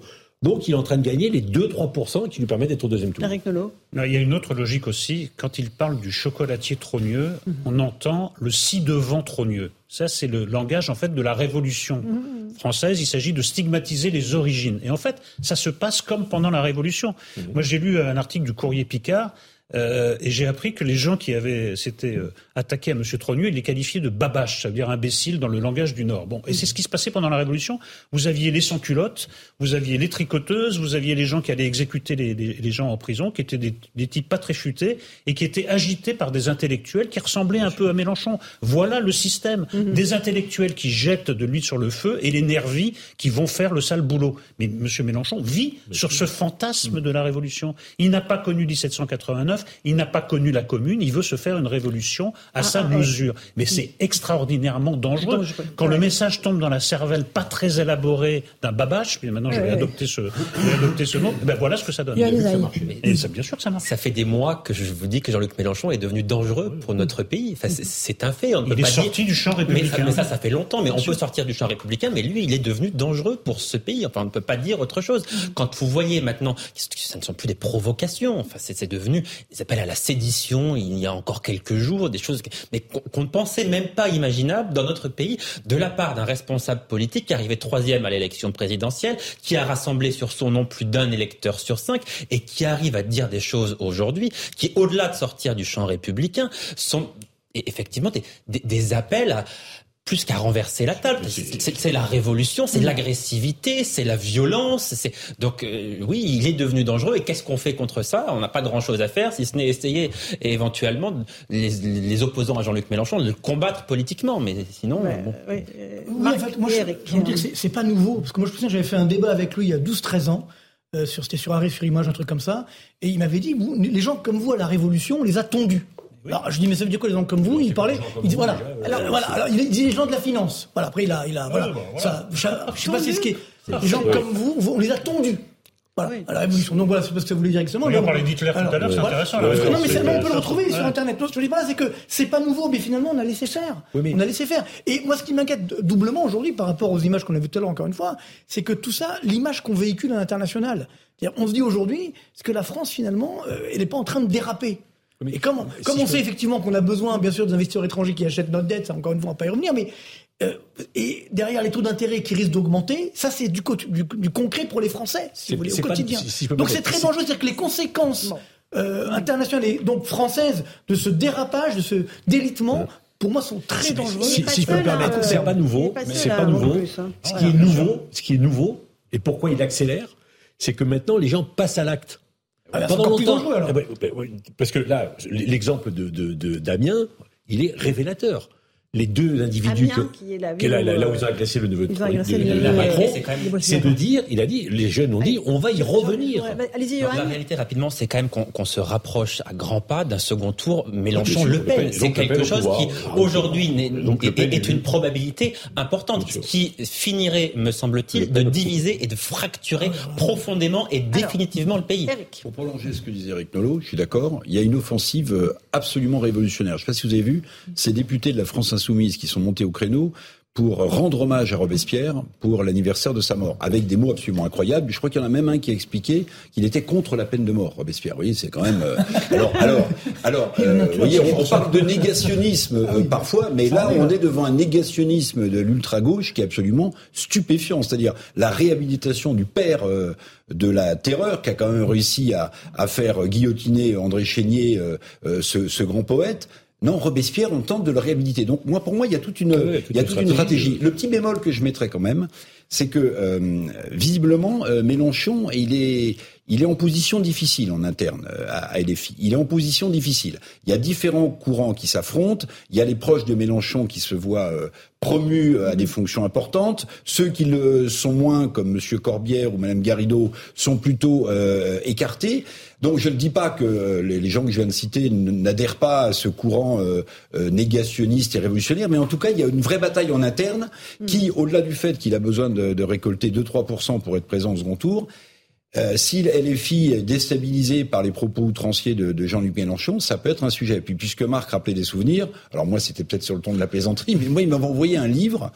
euh, je crois que c'était qu'ils s'en aillent tous. Oui, oui, voilà. Et moi la, la, la, la dédicace c'était bon avec un point d'exclamation. Donc je l'ai bien pris. C'était pour vous, ce sera les mines de sel. Et moi, Mazetier dit et pas ne veut pas te s'en c'est aillent pas mal. tous, et vous d'abord. Et vous d'abord. Et vous d'abord. Ensuite, il, m'a interdit de plateau. Il participait à des émissions que si j'étais absent du plateau. Il exigeait mon éviction. Et puis, il y a eu un incident complètement incroyable. Je sais que les images existent. Il faudra les montrer un jour. Où M. Mélenchon a essayé de s'en prendre physiquement à moi entre deux émissions. Ah, Une gifle euh. Il a essayé. Et j'ai fait le tour de la table. Il est parti en courant. Parce qu'il n'est pas très courageux, en plus d'être un peu. Voilà, est-ce c'est qu'il y a- Robespierre, mais sans le courage. Est-ce qu'il y a un parallèle qu'on peut faire entre la stratégie de Jean-Luc Mélenchon et celle de Sandrine Rousseau C'est le coup d'éclat permanent? Est-ce que c'est la même méthode ou pas du tout? Vous qui avez écrit un livre sur Sandrine Rousseau, euh, Eric. Non, je, je crois que c'est beaucoup plus profond chez Jean-Luc Mélenchon parce qu'il y a une fascination pour la violence de gauche. Il, il- c'est un admirateur. Qui n'est pas le de- cas de Sandrine Rousseau. C'est pas le cas de Sandrine Rousseau, qui est elle dans une stratégie très médiatique, c'est-à-dire qu'elle va pousser la radicalité, mais dans d'autres domaines. Euh, elle, dit, elle, elle a elle-même théorisé. Elle a dit avant j'étais raisonnable, personne ne m'écoutait. Maintenant je vais être déraisonnable, on m'écoute. D'ailleurs, euh, force est de constater que ça marche. Hein. Mais je, je, je crois pas. Il n'y a pas cet arrière-fond historique. Moi, la première prise de bec que j'ai eue avec Jean-Luc Mélenchon sur un plateau, c'était sa défense de la Chine. Il défend la Chine, il est l'admirateur de Cuba, De Venezuela, il- du Venezuela. Vis-à-vis de la Russie, c'est plus qu'ambigu, c'est beaucoup plus qu'ambigu. Comme ça tourne mal, il est obligé de mettre de l'eau dans son vin. Ce sont des gens qui sont fascinés par la force révolutionnaire de gauche. Alors évidemment, dès que c'est des régimes dictatoriaux de droite, alors là, c'est le grand Satan, on n'en parle pas. Mais ce sont des gens qui sont des dictateurs dans l'âme, qui ont mais chevillé au corps, à l'âme et à l'esprit qu'il faut être violent, que ça passe par couper des têtes au sens littéral. Une fois qu'on a ça bien à l'esprit, on comprend beaucoup mieux Mélenchon. Alors évidemment, combien sont sur cette ligne dans son parti? Est-ce qu'il y en a autant qui sont que ça, qui Et- sont extrémistes? et les jeunes qui arrivent, oui. Oui, sans doute que les jeunes qui jeunes qui arrivent. oui, mais parce après, C'est ça qui est inquiétant. C'est si Ah bah la oui. jeunesse, effectivement, C'est parce que justement, pense comme ça, c'est Et extrêmement dangereux. Parce quand on est, ouais. effectivement, quand on est jeune, Mais par rapport à ce que disait.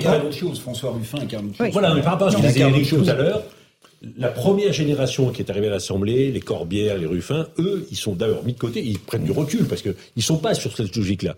Mais tous les jeunes qui arrivent derrière les nouveaux députés, ben, c'est eux qui ont été tapés dans la balle avec la, la, la, la- la photo de Macron ou de Dussopt, qui ont été de dire on, on va le guillotiner de nouveau. Enfin, Non, mais ça, c'est extrêmement ah dangereux. oui, mais, cette génération-là, ils sont complètement en phase avec le leader euh, Massimo, comme on dit.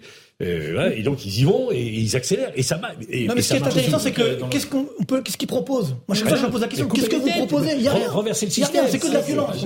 Non, on ils proposent une sixième république. Ils ont, Nathan, en 30 secondes. Euh, oui, je pense que leur stratégie euh, s'explique par le fait que euh, après les législatives, il y a une sorte de concurrence qui a été lancée. Qui est le vrai opposant entre euh, le Rassemblement national et la France insoumise? Et euh, il me semble qu'ils ont adopté une stratégie de radicalisation euh, du débat parlementaire parce qu'ils se disaient que comme dans l'entre-deux tours, ils avaient quand même plutôt appelé, enfin ils avaient appelé à faire barrage contre Marine Le Pen. Ils voulaient montrer qu'ils étaient des vrais opposants et pas des opposants de papier. Le problème que ça pose, c'est que c'est une logique de parti de premier tour et pas une logique de parti de deuxième tour. On n'a pas d'image de François Mitterrand en colère ou très très peu. Euh, en tout cas, il n'y avait pas de son vivant. euh, il y en avait très très très peu. Petite pause, merci. On se retrouve dans un instant dans Punchline sur CNews et sur Europe 1. À tout de suite. Bonsoir à tous et bonsoir à toutes. Bienvenue dans Punchline ce soir sur CNews et sur Europe 1. L'inquiétude dans une petite ville de l'Indre où près de 10 000 personnes ont déjà convergé ce soir pour la 30e, 30e édition du Technival. C'est un rassemblement techno pourtant interdit par la préfecture. 30 000 personnes sont attendues au cours de ce long week-end de l'ascension. On va entendre la réaction du maire qui va tenter malgré tout d'organiser les choses dans les meilleures conditions possibles.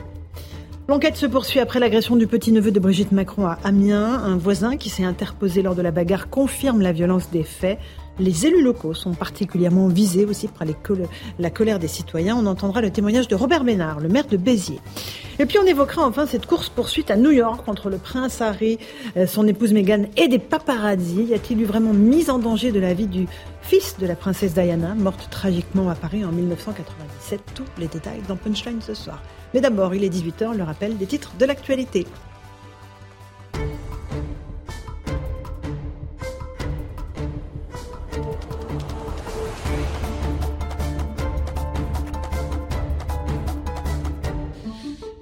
Il est pile 18h, bienvenue si vous nous rejoignez à l'instant sur Europe 1 et sur CNews. Des portraits d'Emmanuel Macron grimés en Adolf Hitler à Avignon. Une dizaine d'affiches au total ont été placardées dans le centre-ville. Une enquête a été ouverte par le parquet pour injure publique envers le président de la République et provocation à la rébellion. Le gouvernement veut alourdir les sanctions pénales en cas de violence contre les élus. Dorénavant, elles seront considérées comme aussi graves que les atteintes contre les policiers, ce qui veut dire que les sanctions passeront de 5 à 7 ans d'emprisonnement et l'amende passera à 100 000 euros. Un réseau de plus de 3 400 référents atteints aux élus sera également créé dans les commissariats et les gendarmeries. Huit personnes ont été interpellées à Nice après l'agression d'un jeune couple. Une agression d'abord verbale, puis des insultes à caractère raciste ont été proférées contre le couple, telles que sale français ou sale blanc.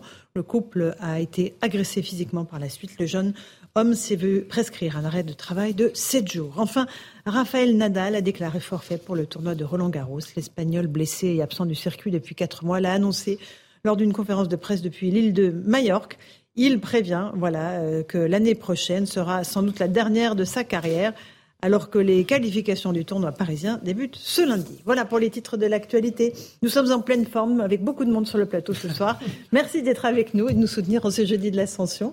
On est ravis d'accueillir nos auditeurs et nos téléspectateurs. Eric Nolot est là, journaliste et écrivain. Bonsoir. bonsoir le commissaire Mathieu Vallet. Bonsoir commissaire. Un philosophe. Nathan Dever. Quel bonheur de vous avoir, maître. Euh, cher euh, Nathan, nous avons aussi Yann Usaï. Bonsoir, du service politique de CNews. Maître Pierre-Henri Bovis, avocat. On a besoin, on a un policier, il nous faut un avocat. Et Eric Revel, comment je vous mets Alors, je vous, je vous qualifie de, de journaliste, sage du plateau ah Non, bah, ce, que, ce qui vous, ce qui vous plaît, ma chère Laurence. Allez, Mais plutôt un truc valorisant. Plutôt un truc valorisant. du plateau, c'est Nathan Devers. Oui, vous avez raison. Non, c'est le philosophe. C'est pas pareil. C'est pas pareil. Euh, on commence, si vous le voulez bien, par Technival, parce qu'il y a quand même beaucoup de, euh, de monde qui a convergé déjà dans un tout petit village qui s'appelle Villegongy. C'est dans l'Indre. C'est les 30 ans du Technival. C'est une grande manifestation techno qui avait pourtant été interdite par de nombreux arrêtés préfectoraux. Le maire du petit village, on va l'entendre dans un instant, est assez inquiet. Mais d'abord, on fait le point avec Noémie Schulz.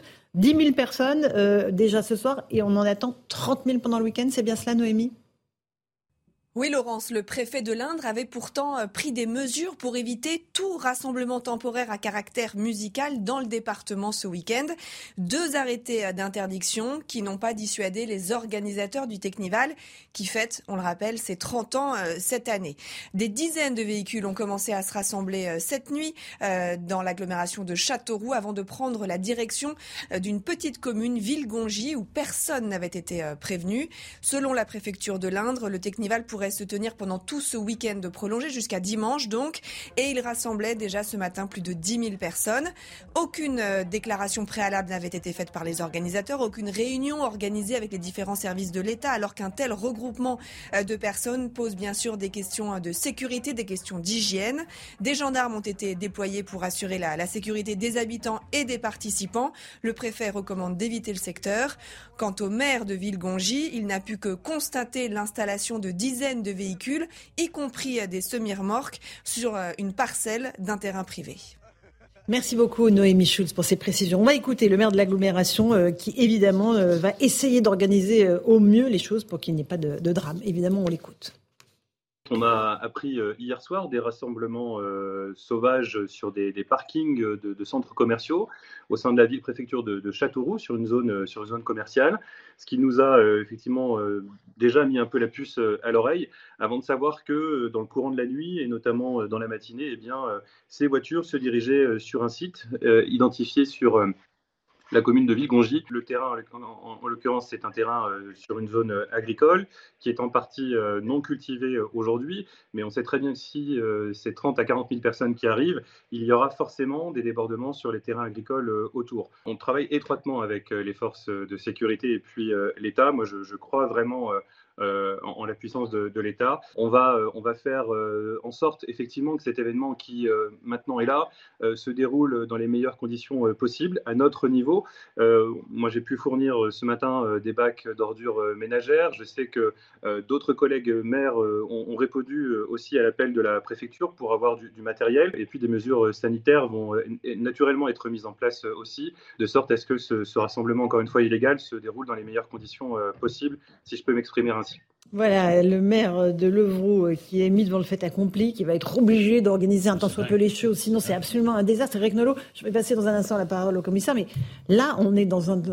C'est hallucinant. Quoi. Non, mais là, on est dans un nouvel épisode de la légalité contre la légitimité, en fait. C'est-à-dire qu'il y a la loi, mais si vous arrivez assez nombreux, en fait, la loi doit s'adapter à vous et, pas vous à la loi. C'est quand même incroyable. Et avec des, problèmes qui ne sont pas des petits problèmes. En, effet, d'ordre sanitaire, on sait que la techno, quand même, s'est euh, euh, associée à la, à la, consommation de stupéfiants plutôt euh, massive. Et comme l'illégalité emporte l'impréparation, maintenant c'est aux pouvoirs locaux de, ils ont sans doute pas les moyens de faire face à, l'afflux de 30 000 personnes. Non mais là on marche sur la tête. C'est toujours mieux de marcher sur les pieds. Moi je comprends pas. Cette politique du fait accompli, de, de, l'illégalité devant laquelle tout le monde est sommé de s'adapter, je ne comprends pas. Vraiment, c'est quelque chose d'incompréhensible. Mm. Et les autres Français qui, eux, sont soumis à la loi, qui la respectent, se disent, mais alors pourquoi certains doivent la respecter et d'autres en sont exemptés? Commissaire Ballet, là j'imagine que les forces de l'ordre sont euh, vraiment en alerte maximum, qu'il y a des contrôles routiers, qu'ils vont faire attention à ce que ça ne dérape pas, évidemment, parce que là on parle de 30 000 personnes hein, au maximum. Là, on est sur l'ordre public. Alors, on parle régulièrement sur le plateau des manifestations. Là, on est sur un rassemblement culturel dans la définition que nous on fait en termes d'ordre public qui est pas organisé, mhm. qui est pas déclaré, qui est pas autorisé par euh, l'État. Pourquoi il doit être autorisé? Parce qu'effectivement il y a l'hygiène, il y a aussi dans ces rassemblements de la consommation de stupéfiants, de l'ecstasy, des amphétamines, tous des produits qui permettent à ces personnes de durer dans la soirée, dans toute la de tenir trois jours sans dormir. Exactement, par exemple, tout à fait. Et ensuite, on l'a vu dans le passé, des gendarmes, des policiers doivent être en nombre pour pouvoir encercler le dispositif, l'organiser et pouvoir évacuer en toute tranquillité ces personnes, parce que s'il est sous-dimensionné, si y a une rapidité et une précipitation qui précède finalement l'évacuation, on peut avoir de grandes déconvenues en termes d'ordre public. C'est toujours casse-gueule ce genre de dispositif mhm. parce qu'on peut avoir des blessés et malheureusement lorsqu'il n'y a pas une préparation et un dispositif lourd, on a souvent des personnes qui se retournent contre les policiers et gendarmes et ça termine en pugilat. On l'a vu sur des rassemblements précédents de Technival qui sont pas déclarés comme celui-ci où les policiers et les gendarmes interviennent et s'ils sont pas en et ça dégénère en bagarre et ça dégénère en attaque, en agression, en dégradation de véhicules. de toute façon, là on pense à ces agriculteurs, on pense à toutes ces personnes qui payent des impôts légalement, qui attendent la sécurité et qui vont être effectivement empêchés de pouvoir vivre leur vie quotidienne normalement durant le festival et d'une certaine manière peut-être aussi être la victime de dégradation collatérale par rapport à toutes les personnes qui arrivent. Mm. Souvent, ce qui est fait aussi, c'est que tous les véhicules qui arrivent ou qui partent font l'objet de contrôle systématique des gendarmes et des policiers avec des verbalisations. Après, ce qui est pénible aujourd'hui dans notre société, c'est qu'on est en permanence dans les arrangements entre amis par rapport à la loi républicaine. Et ça, ça sape notre pacte républicain. Euh, sur ce rassemblement Technival. Pour que tout le monde comprenne bien pourquoi les autorités, le maire, etc., découvrent au dernier moment que 30 mhm. 000 personnes sont en train d'arriver sur leur commune. Parce que les organisateurs, qui sont une poignée, hein, c'est quelques personnes seulement, euh, donnent l'adresse à tous ces fêtards au dernier moment. Ça se passe sur, WhatsApp, des boucles sur réseaux euh, sociaux. Exactement, sur les boucles réseaux sociaux. Euh, 4, 5 ou 6 heures avant le rassemblement, on leur dit voilà, où est-ce que ça aura lieu. Le point de rassemblement est ici. Donc vous avez des milliers de personnes qui au même moment convergent vers ce lieu et donc il devient impossible de les arrêter parce que ça générerait à ce moment-là euh, trop de perturbations, peut-être des violences, etc. Donc il est plus facile de les laisser venir et d'essayer d'encadrer tant bien que mal cette euh, mobilisation parce que... Ah bah, le matériel, il est arrivé dans la nuit. ils sont mis sur les parkings, ils sont arrivés dans la nuit. Vous avez 50 000 personnes qui amènent le matériel. Ah non, vous avez des organisateurs qui avec leur camion, leur semi-remorque viennent hmm. monter un podium. Enfin, vous voyez les images, c'est quand quand même assez sommaire. Hein. Mais pourquoi est-ce qu'il ne déclare pas ce rassemblement aussi? Parce qu'effectivement, quand vous déclarez un rassemblement de, de cette euh, manière-là, enfin, ce type de rassemblement, euh, vous savez que ça va être très encadré, que pour rentrer sur le lieu de la fête, vous allez être fouillé une fois, vous allez être fouillé une seconde fois, et comme tout le monde vient là, enfin, sur les 30 000, il y en a 9 500 qui viennent avec des quantités énormes de stupéfiants, évidemment, ils préfèrent être tranquilles, ne pas être fouillés et faire leur petite fille de leur côté. Donc c'est pour ça que ça n'est pas déclaré aussi. Maître Bovis, qu'est-ce que vous en pensez? C'est d'autant plus alarmant que du coup l'État, effectivement, maintenant est contraint de s'adapter puisqu'il ne peut pas interdire. Enfin, interdire, j'entends. On a interdit de manière théorique, on peut plus l'interdire de manière pratique. Sinon, on va se retrouver face à des heures. On se souvient l'année dernière, hein, il y a une personne qui a eu quand même la main arrachée euh, avec des grenades, avec des euh, de dispersement. Il y a eu des, dans affrontements assez dans ces exactement dans le dans, un, dans le Technival de l'année dernière. Hmm. Et on veut l'éviter. Donc l'État se retrouve mis au pied du mur et va essayer de contenir euh, ce, ce, cet événement et éviter, ce qui je rejoins avec nous, c'est totalement hallucinant, va éviter justement des débordements. Et peut-être ce qu'il faudrait revoir là, c'est la sanction euh, sur les organisateurs, qui, qui en cours, je le rappelle, hein, 1500 euros d'amende. Hein.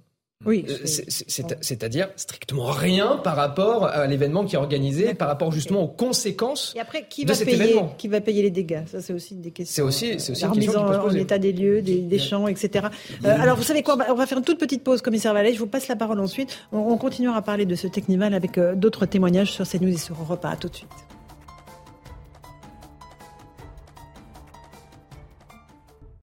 18h15, on se retrouve dans Punchline sur CNews et sur Europe 1. Encore un tout petit mot de ce Technival. 10 000 personnes qui sont déjà rassemblées dans une toute petite commune de l'Indre. Euh, 30 000 attendus. Nathan Devers, vous vouliez nous rajouter euh, un petit mot, puis je passerai la parole aussi au commissaire. Cette histoire, me semble-t-il, est l'incarnation de ce que les interdictions sont souvent contre-productives. Quand on interdit des choses dont on sait qu'on ne pourra pas les Il est empêcher. interdit d'interdire, Nathan. Je dirais pas ça non plus, mais il y aurait deux caricatures à éviter. Une caricature consistant à dire qu'un État ne doit rien interdire, c'est absurde, mais une autre qui consisterait à, à- à- à déchaîner une sorte de pulsion d'interdiction sur absolument tous les sujets. Interdire des choses qu'on ne peut pas empêcher, c'est quand même absurde. Euh, on sait bien, que là, ça crée vraiment presque un non-sens de, de la dimension de, de- de loi. Et deuxièmement, mettre sur le même plan, des, encore une fois, que des manifestations illégales euh, qui sont organisées euh, euh, pour commettre des violences ou avec un contexte qui est une lutte précise et des gens qui vont se, prêter à des, passions musicales et culturelles, enfin culturelles-musicales. Bon, moi je mettrais pas ça dans, dans le même sac. Et puis deuxièmement, ce que je trouve assez noble dans cette histoire, c'est l'action des maires. Les maires euh, qui vous disent euh, on n'est pas très content que ça se passe, on n'est pas du tout content que ça se passe. Mais C'est pas notre tasse de thé, on va pas aller danser dans ce technival et encore moins euh, consommer des, des produits dans ce technival. C'est pas du tout ce qu'on cautionne, mais on va pas interdire et au contraire on va encadrer. Et je pense que euh, il faudrait peut-être changer ce ils peuvent paradigme. plus interdire, Nathan. Ils sont 10 000. Oui, mais, Ils, font- mais ils vont précisément, juste faire en sorte qu'il n'y ait pas des morts. Quoi. quand on interdit des choses qu'on ne peut pas empêcher, c'est là que ça déborde souvent. Mm. Quand on encadre en Oui. revanche et qu'on essaye de limiter les, les problèmes, eh bien, je pense qu'il faut vraiment remettre en question ce paradigme de l'interdiction. Oui, C'est beau ce que vous Non, dites, mais mais c'est très beau ce que vous dites. mais Il y a un Vraiment, c'est magnifique On- de remettre en cause a- le paradigme de l'interdiction. Bah, on a interdit en masse des manifestations ces dernières semaines. On interdit la oui, liberté quand elles d'expression. dégénèrent et qu'elles sont propices à la violence. Non, quand on interdit de distribuer des cartons rouges euh, devant une station de RER, qu'on interdit, moi je suis pas pour les casserolades, mais qu'on interdit des casserolades, qu'on interdit que massivement, le premier réflexe politique qui vient quand il y a des actions qu'on ne cautionne pas, c'est de dire on va les interdire, je pense que c'est problématique. Je Allez, pense que si professeur philosophie avait eu le choix entre deux thèmes de dissertation, l'autorité est-elle légale et l'illégalité dans le temps devient-elle légale, il aurait pris, à mon avis, le le premier sujet, l'autorité est-elle légale, et pas le deuxième. Moi, je vais vous dire, je, je m'adresse au commissaire Vallet. Euh, J'écoutais ce que vous disiez, mais il y a une façon très simple que ces manifestes, enfin que ces rassemblements, rassemblements culturaux, technico, musicaux, euh, chités n'aient pas lieu. Il suffit de saisir au- moment où il arrive le matériel. Mais il faut Si, bien alors, assez de mais attendez, euh, sur place. il, il peut pas y avoir d'événements musicaux de Technival et de musique techno si vous sub- si vous si vous interdisez euh, à l'écran, au podium, au baf. Je sais pas si on dit encore des baffes. Des enceintes, enceintes. Des D'abord, je enceintes, retiens- des. Faire un effort. euh, Je ouais, retiens les crevets. Vous êtes dans les hommages des grands, des grands guitaristes. S'il vous plaît, s'il vous Très plaît. vieux schnock, hein, je vous le dis. Non, mais il y a deux propositions qui Alors, commissaire Vallet, Je allez-y. pas, vous le faites pas. Pourquoi vous saisissez Euh, D'abord, Eric Revel, sur les propositions de sujets philosophie, c'est bien. On pourrait les prendre pour les dissertations de culture générale pour le concours de commissaire qui aura lieu l'année prochaine, Si puisque celui de cette année est en train de se finir. Ensuite, plus sérieusement, Ce midi, je mangeais avec des commissaires de la direction d'ordre public et de la circulation de la préfecture de police de Paris. Et il y a quelque chose, et même les policiers de province avec qui je discute, les commissaires chefs de service, il y a quelque chose qui maintenant revient souvent, c'est la saisie des biens qui sont utilisés pour commettre les infractions. Sur la lutte contre les rodéos, lorsqu'on saisit les deux roues systématiquement, mais qu'on ne peut pas faire aujourd'hui uniquement en passant par le juge, mais aussi on voudrait le faire par le préfet, ça permettrait de diviser par un certain nombre les rodéos qui ont dans le centre-ville. S'il n'y a pas d'enceinte, s'il n'y a pas de pour les, podium. pour les, pour les y a technivals, si on saisit les semi-remorques, les remorques, les les, mat- les matériels euh, audio hi-fi, enceintes, basses, etc., comme ça vaut un certain prix, ça aiderait aussi à ce que la réitération de la commission d'infraction soit plus dure parce qu'on tape au portefeuille de personnes qui s'adonnent à des infractions, que ça soit des délinquants ou que ça soit des contrevenants, puisque là, on a. Mais parce que justement, aujourd'hui, la loi n'autorise ce genre de saisie uniquement qu'en passant par le juge avec une validation du juge. Et parfois, même sur des affaires de stupéfiants ou sur des affaires délictuelles, on a des personnes qui, devant la justice, expliquent qu'elles ont besoin de leur véhicule ou que les éléments ne sont pas suffisants pour saisir les biens et elles sont restituées leur aux enceinte délinquants. de trois- enceinte de 3 mètres de haut pour, Mais, euh, pour mais- leur- mais- pour bien sûr, mais des fois, vous avez des restitutions qui sont faites. Et nous, ce qu'on propose, c'est que systématiquement, tous les biens qui servent à commettre le délit ou la contravention, ou en tout cas l'infraction, puissent être saisis et détruire. Vous prenez un sujet très simple qui est peut-être parisien, mais euh, les tchouktchouks. Vous savez, c'est les personnes qui arnaquent les touristes principalement et qui demandent 400, 500 euros Alors, pour c'est quoi quatre C'est des personnes. espèces de petites C'est des- camionnettes de- multicolores, de sortes hein, de c'est petites euh, vélos tracteurs dans lesquels à l'arrière les personnes montent. C'est très Eh ben, parisien, ouais. On fait des interpellations, on fait des contrôles en masse dans les rues de la capitale, notamment Trocadéro, et on voit que ça diminue Mm. pas le nombre de personnes. Par contre, quand on saisit leur bien ou l'outil qui sert à l'infraction, derrière, ça dissuade beaucoup Donc, plus. le pouvoir politique laisse faire en Alors, réalité. Eric Revel, lui, propose d'envoyer les brigades du Mais Tigre saisir les mais pas du tout. Les brigades moi, moi. Non, mais moi, ce que, c'est magnifique. Ce que je constate, c'est quand même que chaque jour, il y a le rapport à l'autorité qui se délite. Bah oui. C'est-à-dire, ça peut être sûr, hein. plus ou moins grave, plus ou moins sympathique, mais à chaque fois que vous, euh, Plus ou moins ins- mais oui, que, que- plus ou moins. Parfois, c'est moins grave que d'autres. Mais quand vous accréditez l'idée jour après jour qu'en fait l'autorité ça compte pas, que l'illégalité en fait c'est l'autre nom de la légalité et la légalité l'autre nom de l'illégalité, ça ne va pas. Ça ne va pas. Les, les gens ne, finissent par ne plus croire et dire bah, chacun pour soi, chacun va s'arranger avec la loi. Non, la loi c'est la loi. Et il y avait en effet plusieurs manières d'arrêter cette chose. Pourquoi est-ce qu'ils n'ont pas voulu Pour- la loi, en l'occurrence, Alors, Maître Bovis, et après Nathan Devers. prévoit pas grand-chose. Quand vous savez que vous risquez 1500 euros d'amende avec Non, mais la saisie du matériel, d'organisateurs. c'est un- Donc il y a la saisie du matériel, mais en tout cas sur le sur la sanction pour organiser un événement qui n'est pas autorisé, elle n'est clairement pas suffisante. Ça n'est pas à la hauteur, en tout cas, de l'événement et des conséquences euh, qui peuvent en découler. Le Nathan Devers. Peut faire des- Alors, commissaire Vallet et ensuite On peut faire euh, étant de loi qu'on veut pour alourdir les sanctions. On en parlera tout à l'heure avec les agressions sur les élus. Le problème, c'est qu'on a une justice qui applique pas les sanctions prévues par le code pénal. Quand on voit qu'aujourd'hui l'agression sur les policiers en mode simple, 150, 150, c'est 3 ans de prison, que 45 000 euros d'amende et que la moyenne aujourd'hui des magistrats qui est rendue par la justice au nom du peuple français, c'est 6 mois. On voit que les peines elles existent et qu'elles sont pas appliquées. Sur les saisies de biens, pourquoi c'est plus rapide, pourquoi c'est efficace, pourquoi ça fait mal aux délinquants? Parce qu'on saisit le portefeuille et ce qui sert à financer les objets de l'infraction. Pour la Moi, je justice, voit que quelquefois il y a un aléa en fonction du prévenu aussi et de la qualité du prévenu. Nathan Devers. Je partage le constat d'Éric de dire que le, le rapport à l'autorité se délite, mais face à cela, il y aurait deux hypothèses, deux explications. L'une qui consisterait à dire que dans la société, les gens deviendraient insolents, euh, rebelles, et qu'ils auraient perdu euh, tous les repères. L'autre consistant à dire que c'est peut-être aussi l'autorité qui se ridiculise. Je n'ai pas euh, d'enfants, pas encore d'enfants, mais on sait bien que dans une famille, quand des parents se mettent à tout interdire, à dire à leurs enfants, vous sortez pas après 18 heures, ces parents se ridiculisent, et que c'est justement ce qui va inciter les enfants à dire, bon, bah, l'autorité des parents, franchement, elle vaut pas grand-chose, Attends, puisqu'ils mettent tout sur le même plan. mais là- Et- L'éducation des je- enfants. Je, je fais l'analogie avec le fait qu'on vit peut-être dans une situation où il y a encore une fois des tendances liberticides. Qu'on, on, on parlait tout à l'heure de la crise sanitaire, on les a vues euh, euh, énormément. Sur un certain nombre de sujets, on a quand même euh, des législations qui sont beaucoup plus liberticides que dans d'autres pays. Par exemple, sur la question des stupéfiants, puisqu'il en est question à propos du Technival. Et là, vous avez une autorité qui devient insensée, ça veut dire des lois dont on sait très bien qu'elles ne peuvent plus opérer sur le réel parce qu'elles correspondent, elles sont complètement déphasées par rapport à la réalité Oui, mais, de la oui, société. mais là l'enjeu, oui, mais là l'enjeu, ce n'est pas simplement Alors, d'écouter de la musique. hein. Sinon, on irait à un concert. Là, vraiment, l'enjeu, c'est de se shooter la tronche pour ensuite derrière écouter de la musique. Donc, le vrai enjeu là, c'est la consommation de stupéfiants Oui, oui, dans le cadre d'un événement musical. Donc, euh, là, c'est c'est là où l'interdiction a du sens. Mais après, effectivement, moi, je vous rejoins. Ça ne sert à rien d'interdire, de vouloir interdire tous les événements qui peuvent être euh, organisés parce qu'il pourrait y avoir un risque de organisés. Mais moi, je débordement. veux ou, euh, refaire ce débat quand Nathan Eric aura des enfants. parce que là, la, la phrase le, le raisonnement qui commence, moi, j'ai pas encore d'enfants, moi, j'arrête d'écouter parce que quand, quand tu auras des enfants. Avec Mais il a l'honnêteté de le dire. Non, mais Oui, c'est très bien. Mais c'est vrai que quand on interdit fondamentalement tout, on a honnête. envie de bafouer l'interdit pour Il y a plus de cas-là. à laisser les enfants après 18h qu'à leur interdire de, de, de, de sortir jusqu'à 18h. hein, je, vous jure. J'aimerais juste qu'on avance un petit peu parce que là on parle de l'interdiction. Effectivement, Euh, il y a aussi la question de la violence qui monte dans notre société, la violence contre les élus, contre les familles des élus. On en a eu un exemple, je vous le disais, avec la famille d'Emmanuel Macron et de Brigitte Macron. On va écouter un, un voisin à Amiens qui explique vraiment ce qui s'est passé ce soir-là lorsque un certain nombre de manifestants euh, qui euh, étaient devant la chocolaterie euh, s'en sont pris euh, au propriétaire qui s'appelle Jean-Baptiste. Écoutez, parce que là on a une version assez précise de ce qui s'est passé. Je suis descendu tout de suite et je me suis, bah, disons, interposé. Je leur ai dit, j'ai arrêté. J'ai dit, maintenant, si vous voulez en découdre, essayez d'en découdre avec moi. J'ai dit, vous êtes contre une personne comme maintenant. J'ai il y a quelqu'un de courageux dans le groupe. Et là, tout le monde est venu vers moi. Ça a permis, alors je pense que ça a permis de le libérer, puisque moi, quand j'ai eu toute la foule qui est arrivée vers moi, euh, à un moment, je le voyais plus. Euh, Comme il était au sol, bah, disons, euh, j'ai vu plein de monde qui était vers moi. Je voyais plus ce qui se passait. À un moment, je me suis retourné, j'ai vu qu'il était debout derrière moi. Je me suis dit bon, c'est bon, ils ont arrêté de le frapper. Et là, il y a un gars qui est revenu pour, comment s'appelle, bah, disons, le, le choper. Je lui ai dit, non, toi, t'arrêtes. Je l'ai, je viré. Et voilà comment ça s'est passé, quoi. Et puis après, il était hyper choqué, quoi.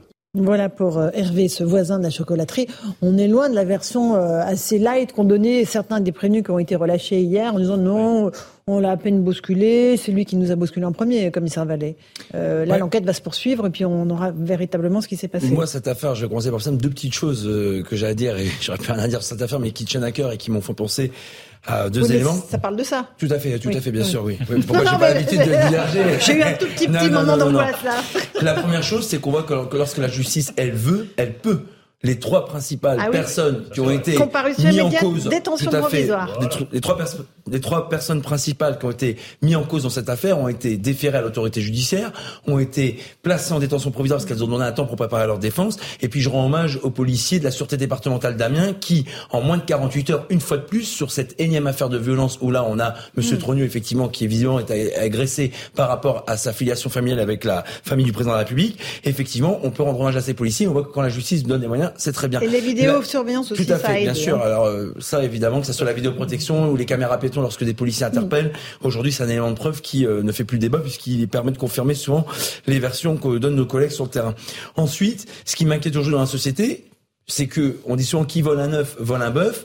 Aujourd'hui, les policiers doivent porter leur numéro d'identification, tout le monde sait aujourd'hui, qui s'appelle RIO, doivent aujourd'hui rendre des comptes lorsqu'il y a des signalements faits par la plateforme de l'inspection générale de la police nationale, lorsqu'il y a un écrit Mm. aussi au procureur de la République, l'inspection générale de la police nationale enquête. Donc les policiers doivent être exemplaires et professionnels, sauf qu'en face, on a des gens qui ne respectent plus la légitimité de l'action de Oui. police, la légitimité de porter l'uniforme pour faire appliquer les Ça, lois. c'est dans le cadre oui, des manifestations. Laurent- Là, ah on non, est dans un au autre cas. Ah non, Laurence Là, on est Ferrari, sur une au agression quotidien, mais quand vous avez des policiers, des absolument gendarmes qui et incarnent l'autorité républicaine et dont on parlait juste à l'instant, qui incarnent l'autorité de l'État, quand elle est bafouée, cette autorité, ce respect Oui, de oui. l'uniforme, faut pas s'étonner qu'après les citoyens lambda C'est un vrai sujet. soient attaqués. Mais moi, je Mais suis là, pas on étonné. parle de la, la En famille d'un En élu. quoi. l'occurrence, il y a un glissement qui est quand même extrêmement inquiétant. C'est qu'auparavant, enfin le débat il y a 15 jours, c'était le peuple contre la foule. Là, c'est le peuple contre la meute, en, en réalité.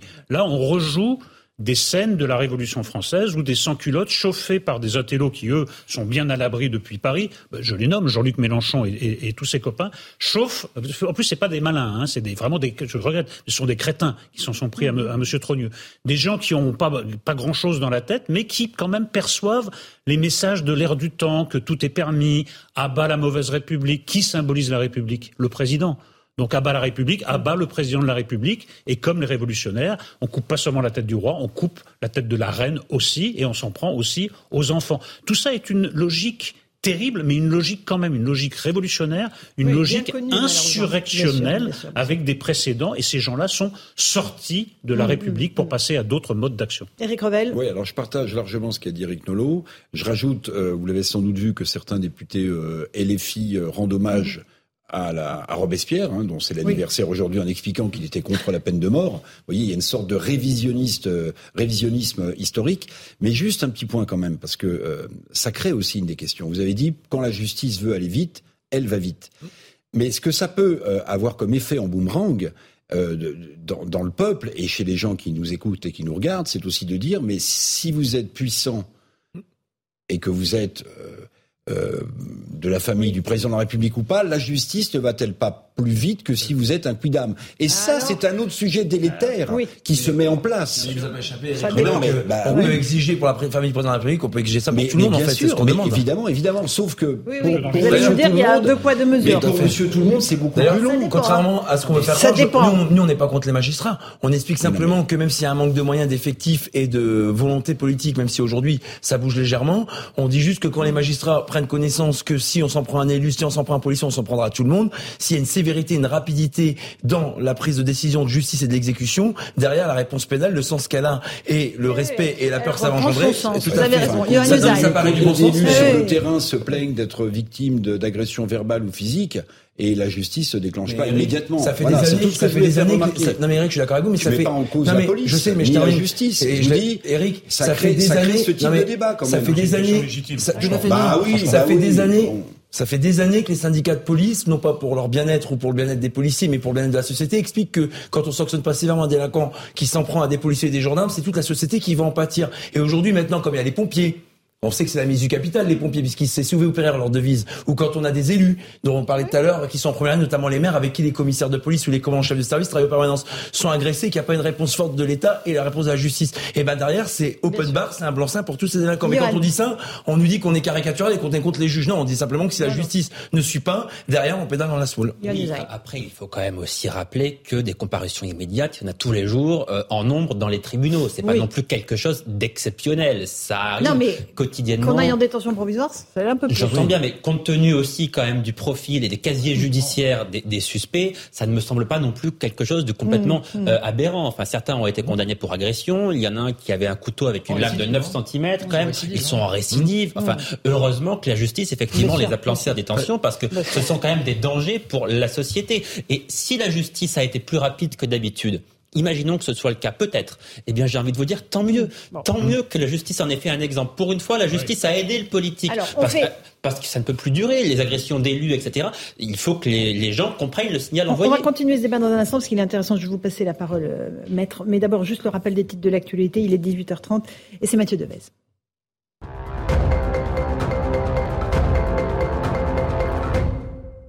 Six stèles chrétiennes et juives ont été dégradées dans le cimetière de la commune de Noé. Elle se trouve à une trentaine de kilomètres au sud-ouest de Toulouse. Pendant la Seconde Guerre mondiale, la commune a notamment abrité des camps d'internement depuis lesquels ont été déportés de nombreux juifs. Gérald Darmanin condamne des actes de vandalisme et annonce qu'une enquête a été ouverte.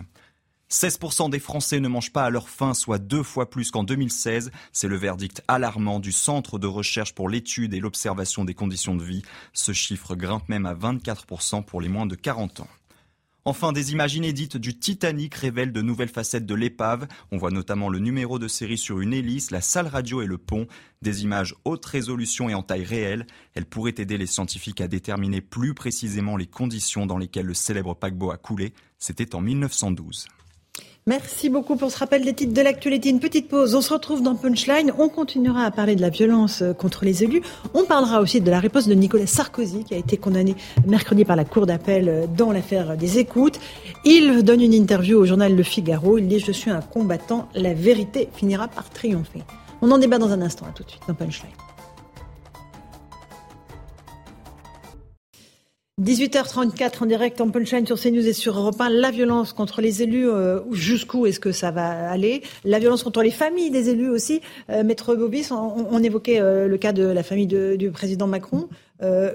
On a l'impression qu'il y a à chaque fois un cap qui est franchi et qu'on on va aller jusqu'où en fait? Je rejoins ce que disait Eric Nolot tout à l'heure, c'est-à-dire voilà à quoi mènent les simulacres d'exécution. On voit euh, de parlementaires, on se souvient qui jouaient avec un ballon de foot à l'image d'un à l'image d'un ministre. Euh, je me semble que c'était Clément Beaune d'ailleurs qui avait fait euh, non Dussopt, Olivier Dussopt qui avait fait qui, a- qui en avait fait les frais, les violences verbales de Mélenchon et et de toute sa bande. Voilà à quoi ça mène et c'est et c'est regrettable. En revanche, concernant le- la rapidité, je ne pense pas qu'on qu'on assiste à une, une justice d'exception.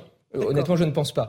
Euh, parce que, effectivement, sur les comparutions immédiates, il y en a tous les jours. Et lorsque vous avez un acharnement d'une dizaine d'individus sur Mm. un seul qui finit avec les côtes cassées, euh, il y a tout le temps un dispositif qui se déploie pour essayer de les arrêter au plus vite. Et lorsqu'ils sont en récidive, ils passent dans- en comparution immédiate et ils peuvent être placés en détention provisoire. Donc tant mieux, effectivement, que justement les Français puissent Mm. aussi voir que la police agit très vite et que la justice derrière réagit avec voilà et donne une vraie réponse, une réponse légale. Pour une fois, on peut s'en féliciter. Parce que quelquefois, parfois, on est amené à la critiquer. Nathan Devers, vous vouliez rajouter quelque chose? Oui, que par ailleurs, je pense que ça doit appeler à une forme de sursaut républicain. C'est vrai que depuis depuis six, six ans, depuis qu'Emmanuel Macron est président, sa politique est très contestée parce qu'elle est très contestable et que c'est le principe de la démocratie, mais qu'on a quand même vu se déployer toute une petite musique ambiante qui a commencé euh, en 2017, euh, qui n'était pas du tout euh, dans la critique politique, qui se déguisait en critique politique, hein, mais où il s'agissait de tout autre chose. Il s'agissait d'attaques personnelles, d'attaques à dominem, avec parfois des relents qui étaient assez, aisément identifiables, des attaques sur sa vie privée, des attaques sur ses proches, des attaques parfois aussi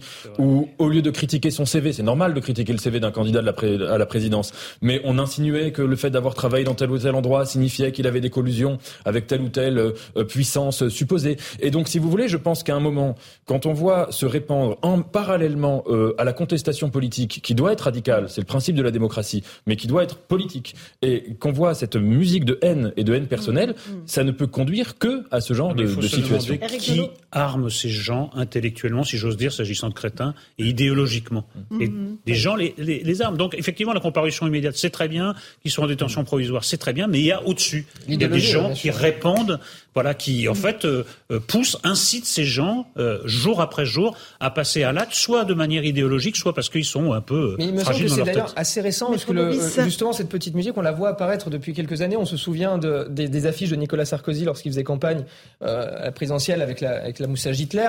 On l'a revu encore avec une journaliste de France Inter euh, qui euh, euh, avait, vous savez, dessiné une petite moustache d'Hitler sur une affiche d'Éric Zemmour. Enfin, on, on, voit ces, ces, actes qui apparaissent de hmm. plus en plus et qui justement incitent, comme vous le dites, ces bandes de crétins à passer à l'acte derrière, puisqu'ils se disent légitimes à agir puisque vous avez des élus, en tout cas du moins des autorités sinon, ou des personnalités médiatiques qui euh, lance une espèce d'idéologie nauséabonde qui, du coup, leur donne cette légitimité, euh, légitimité vous avez évoqué, Maître Bovis, euh, Nicolas Sarkozy. justement, il donne une longue interview au journal Le Figaro, dans lequel il dit qu'il est un combattant, que la vérité finira par triompher. Je rappelle qu'il a été condamné à trois ans de prison, dont un enferme par la Cour d'appel, dans l'affaire dite des écoutes Bismuth. Johan avez peut-être avec vous les, les, grandes lignes de ce que dit le président Sarkozy, puis après on, on écoutera son avocate qui était notre invité hier. Il dit qu'il est évidemment pas surpris par la décision, parce qu'il a tout de suite compris que c'était un combat de longue haleine qu'il allait falloir mener pour faire triompher, non pas dit-il sa cause, mais les principes de notre démocratie qui ont été foulés aux pieds. Oui, alors de quel principe parle-t-il? Il parle des, écoutes, les écoutes qui ont eu lieu entre lui et ses conseils, entre lui et, ses avocats. Il dit que c'est un principe qui ne respecte pas les, principes démocratiques. Il dit également que euh, l'absence de preuves mmh. n'a pas bénéficié à l'accusé et il dit ça aussi, c'est contraire évidemment à la tradition qui est la nôtre en, matière de justice. Pourquoi est-ce qu'il dit qu'il n'est pas surpris? Il dit qu'il n'est pas surpris parce que depuis le début, il est convaincu que les magistrats qui le jugent font de la politique. Mmh. Il le dit très clairement. Il dit certains magistrats sont dans un combat politique, dont ceux effectivement qui ont eu à, le juger lors de ce procès euh, en appel. Néanmoins, il prend bien soin de préciser qu'il n'est ni Madame Le Pen ni Monsieur Mélenchon. Il dit j'ai été président de la République, je ne fais pas d'amalgame. Tous les magistrats ne sont pas dans un combat politique contre moi, mais certains, oui, dont ceux qui l'ont jugé, et donc condamné, dit-il, uniquement pour cette euh, raison-là. Il y a une phrase intéressante. Il dit Ces affaires m'ont fait perdre la présidentielle de 2012 et m'ont fait perdre la primaire de 2016. Donc il considère quand même qu'il est victime mhm. de ces magistrats depuis plus d'une décennie maintenant et que ces magistrats lui ont coûté en partie sa vie et, sa carrière euh, politique. C'est vrai que ça fait dix ans que Nicolas Sarkozy est quelque part cerné par euh, les affaires. Euh, là, les procès se, se, multiplient. Il va y en avoir d'autres. Il dit j'irai jusqu'au bout et il sait que ça va prendre du temps parce que là, il y a la cassation. S'il n'obtient pas gain de cause en cassation, il a déjà dit qu'il irait devant la Cour européenne des, droits de l'homme. Il va multiplier les recours et le procès le plus important pour lui, qui s'annonce manifestement, ça n'est pas encore une certitude, mais c'est le procès libyen. Et là, ce sera un combat qui sera à nouveau très long, qui va l'occuper pendant les prochaines années. Et ça, ce sera vraisemblablement le combat de sa vie qui l'attend aussi là. La question, c'est est-ce que les juges, certains juges, mènent un combat politique? On va y répondre. Mais j'aimerais juste qu'on écoute Maître Jacqueline Lafont, l'avocate de Nicolas Sarkozy, qui était notre invitée hier soir dans Punchline sur CNews et sur Europe 1. J'ai l'impression qu'effectivement, il y a peu de place pour le droit peu de place pour la démonstration, pas de place pour l'épreuve pour la simple et bonne raison qu'il n'en existe pas, mais effectivement euh, des euh, leçons de morale qui d'ailleurs n'ont pas lieu d'être, puisque, encore une fois, dans ce dossier-là. Nicolas Sarkozy conteste fermement les faits qui lui sont reprochés. Euh, Nicolas Sarkozy, d'ailleurs, au moment où je parle, je pense que c'est important de, le rappeler, mhm. toujours présumé innocent. Il a formé un pourvoi en cassation. La décision qui a été euh, rendue par la Cour d'appel est suspendue. Aucune des mesures qui ont été euh, prononcées aujourd'hui ne sont exécutoires. C'est une décision qui n'est ni exécutoire ni définitive. Et nous allons, je l'espère, enfin, enfin faire du droit devant la Chambre criminelle de la Cour de cassation. Et hier, maître Jacqueline Lafont disait aussi que la présidente de la Chambre de la Cour d'appel avait publiquement, en 2009, formulé des critiques extrêmement violentes contre Nicolas Sarkozy en 2009, qui était donc président de la République. Maître Bovis, comment est-ce que cette présidente de la Cour d'appel a pu statuer sur le sort de Nicolas Sarkozy, puisqu'elle est une opposante politique à Nicolas Sarkozy?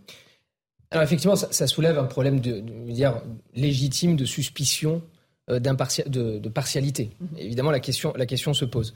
Euh, pour revenir juste à, ce qui a été dit, parce que c'est très intéressant, le, euh, la France qui est si jacobine, aujourd'hui voit un pouvoir exécutif qui se fait littéralement écraser par un pouvoir juridictionnel avec des juges qui de plus en plus prennent de la place dans la mhm. scène publique, et une autorité qui peuvent contraindre effectivement un candidat de ne plus se présenter à une élection présidentielle, qui imposent à des ministres de démissionner parce qu'ils sont mis en examen, ou du moins qui les forcent, qui peuvent empêcher un ministre de l'Intérieur à mener sa politique avec un juge administratif qui a de plus en plus de pouvoir, avec un juge juridictionnel, un juge judiciaire également qui, par son influence, peut euh, imposer une orientation politique. Mm-hmm. Et donc on voit bien qu'effectivement, il va, à un moment, on va se poser la question de l'organisation. Vous savez, Montesquieu disait que la, justice est une puissance nulle.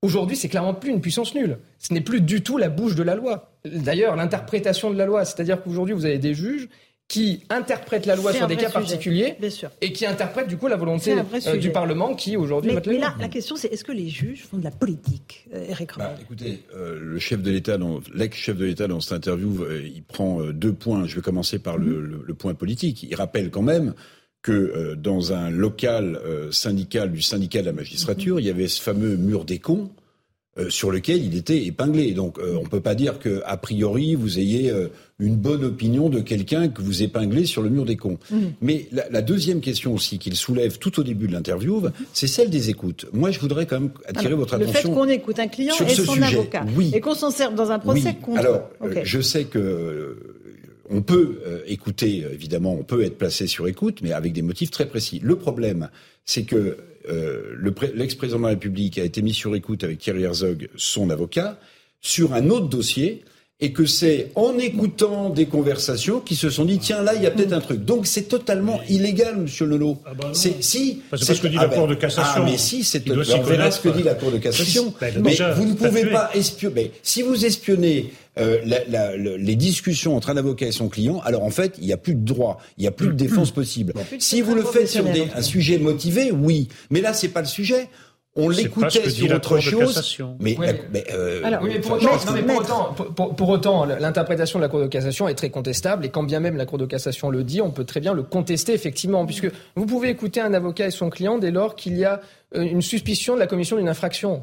Pardon, mais la notion est quand même euh, assez flou et très large. Et effectivement, ça pose la question de savoir si un client peut discuter librement avec son avocat et quelles sont les limites. Euh, Nathan Dever, vous voulez rajouter quelque chose On parlait tout à l'heure de la pulsion d'interdire. Là, il me semble qu'il y a une pulsion aujourd'hui de vouloir pénaliser la vie politique et qui est un peu à l'image de cela, hein, mm. qui a commencé peut-être avec Jacques Chirac, le procès de Jacques Chirac, qu'on a vu pendant la crise sanitaire, certains qui voulaient faire des procès à un certain nombre de ministres et qu'on voit particulièrement des actions en cours. Hein. Dans le cas qu'on a vu aussi dans la décision mm. de faire, euh, de mettre euh, Patrick Balkany euh, en prison ferme pour des actes qui généralement ne conduisaient pas à la prison ferme, et qu'on voit dans le cas de Nicolas Sarkozy. La question, à mon avis, qui se pose, c'est que évidemment, du point de vue de la justice, il s'agit de dire que quand on représente l'État, on doit être exemplaire, et que donc, si on fait un, délit quelconque, c'est encore plus grave, c'est doublement grave. C'est vrai ça intellectuellement, mais il me semble que les politiques sont punis surtout, et dans le cas de Nicolas Sarkozy, on l'a vu, ils sont punis dans les urnes.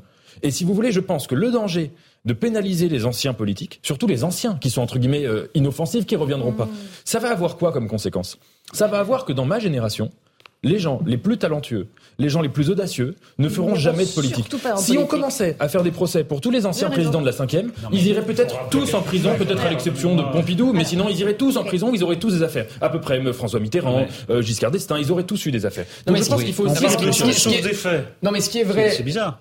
Non, mais ce qui est vrai sur la sanction de Nicolas Sarkozy, je veux dire, le, le un an de prison ferme, d'ailleurs, qui va au-delà des réquisitions, qui va au-delà de la première instance, c'est une volonté clairement de l'humilier. Et je veux dire, et d'écraser justement Nicolas Sarkozy. Donc il y a, je pense, à travers ce jugement, une volonté de vengeance et une volonté aussi de montrer que ce n'est plus On le en a chef. longuement débattu hier. Un dernier mot. Moi, je suis en désaccord total avec ce que Johan vient de dire Nathan Dever. Hein. Je, je- je pense précisément que les responsables politiques et surtout le président de la République a un devoir d'exemplarité et que si les faits sont prouvés, s'il est condamné sur un dossier euh, solide, moi je ne rentre pas dans le fait de savoir si la justice fait de la politique, mais si les faits sont avérés et Son solides, dit qu'il n'y a pas de preuves. Voilà. mais si euh, les faits sont avérés et solides, que le président de la République soit condamné de manière exemplaire et plus fortement qu'un citoyen entre guillemets ordinaire, je trouve ça tout à fait logique. Vous dites, il ne, il- les, les politiques sont jugés dans les urnes. En gros, ils ne doivent pas euh, aller devant le tribunal, sauf euh, sauf exception. Là, il y a déjà une déconnexion immense entre les politiques et les citoyens. Si vous dites ça aux Français, si vous dites aux Français, quoi qu'ils fassent, les politiques ne seront jamais traduits devant la justice, alors Ce là, ça que devient quelque chose d'absolument intenable. Ce n'est pas ce que je dis, mais je dis qu'il ne faut pas que la peine soit plus lourde parce que c'est un politique. Euh, et Non, encore vous une avez fois, dit j'ai les, cité les une politiques affaire- doivent répondre. euh, ils sont jugés dans je, les je urnes. pense qu'ils sont déjà jugés dans les, dans les allez y urnes. arriver. Et que, voilà, et juste un exemple, la situation en Israël a été très intéressante où on a vu que Netanyahou, euh, qui était cerné par les affaires, on a vu ce que ça a créé en, en mouvement de balancier. On a vu la crise politique que ça a pu engendrer. Si vous voulez, je pense que c'est dangereux de, de rentrer dans une pénalisation à outrance des anciens politiques. Moi, je sais pas. Moi, je voudrais qu'on revienne aux faits. Est-ce que la décision est fondée en droit? Oui. Euh, on nous explique que, euh, en matière de pacte de corruption, l'intention vaut le fait. Bon. Non, mais c'est ça qui a été. Est-ce que c'est fondé en droit c'est comme une- Oui. c'est comme une On parle- interprétation. On parle, C'est la on libre parle de trafic hein. d'influence, qui, est un, qui est un délit gravissime tout de même, qui est, qui est- qui est puni très sévèrement d'un ancien président de la République qui communique avec son, son avocat problème, sous un faux nom avec Oui, une autre il n'y a pas de preuve. il y a- Pardon, non, mais je, je termine. Pardon. je termine. Il y a un terminer, petit, je voudrais dire un mot, quoi. Il y a un Je- petit, il y a quand même un, un- un parfum très, Ok.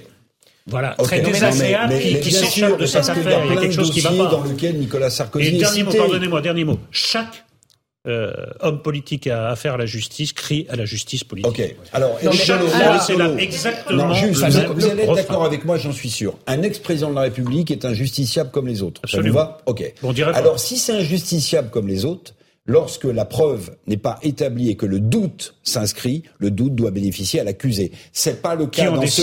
Ben, c'est pas le cas dans ce dossier visiblement. Si j'écoute son avocat et certains experts, vous me direz ce que vous en pensez. son avocat doit dire l'inverse. mais- Pardon, Eric, voilà, les- alors les- certains experts, on a, on a un avocat à côté de nous.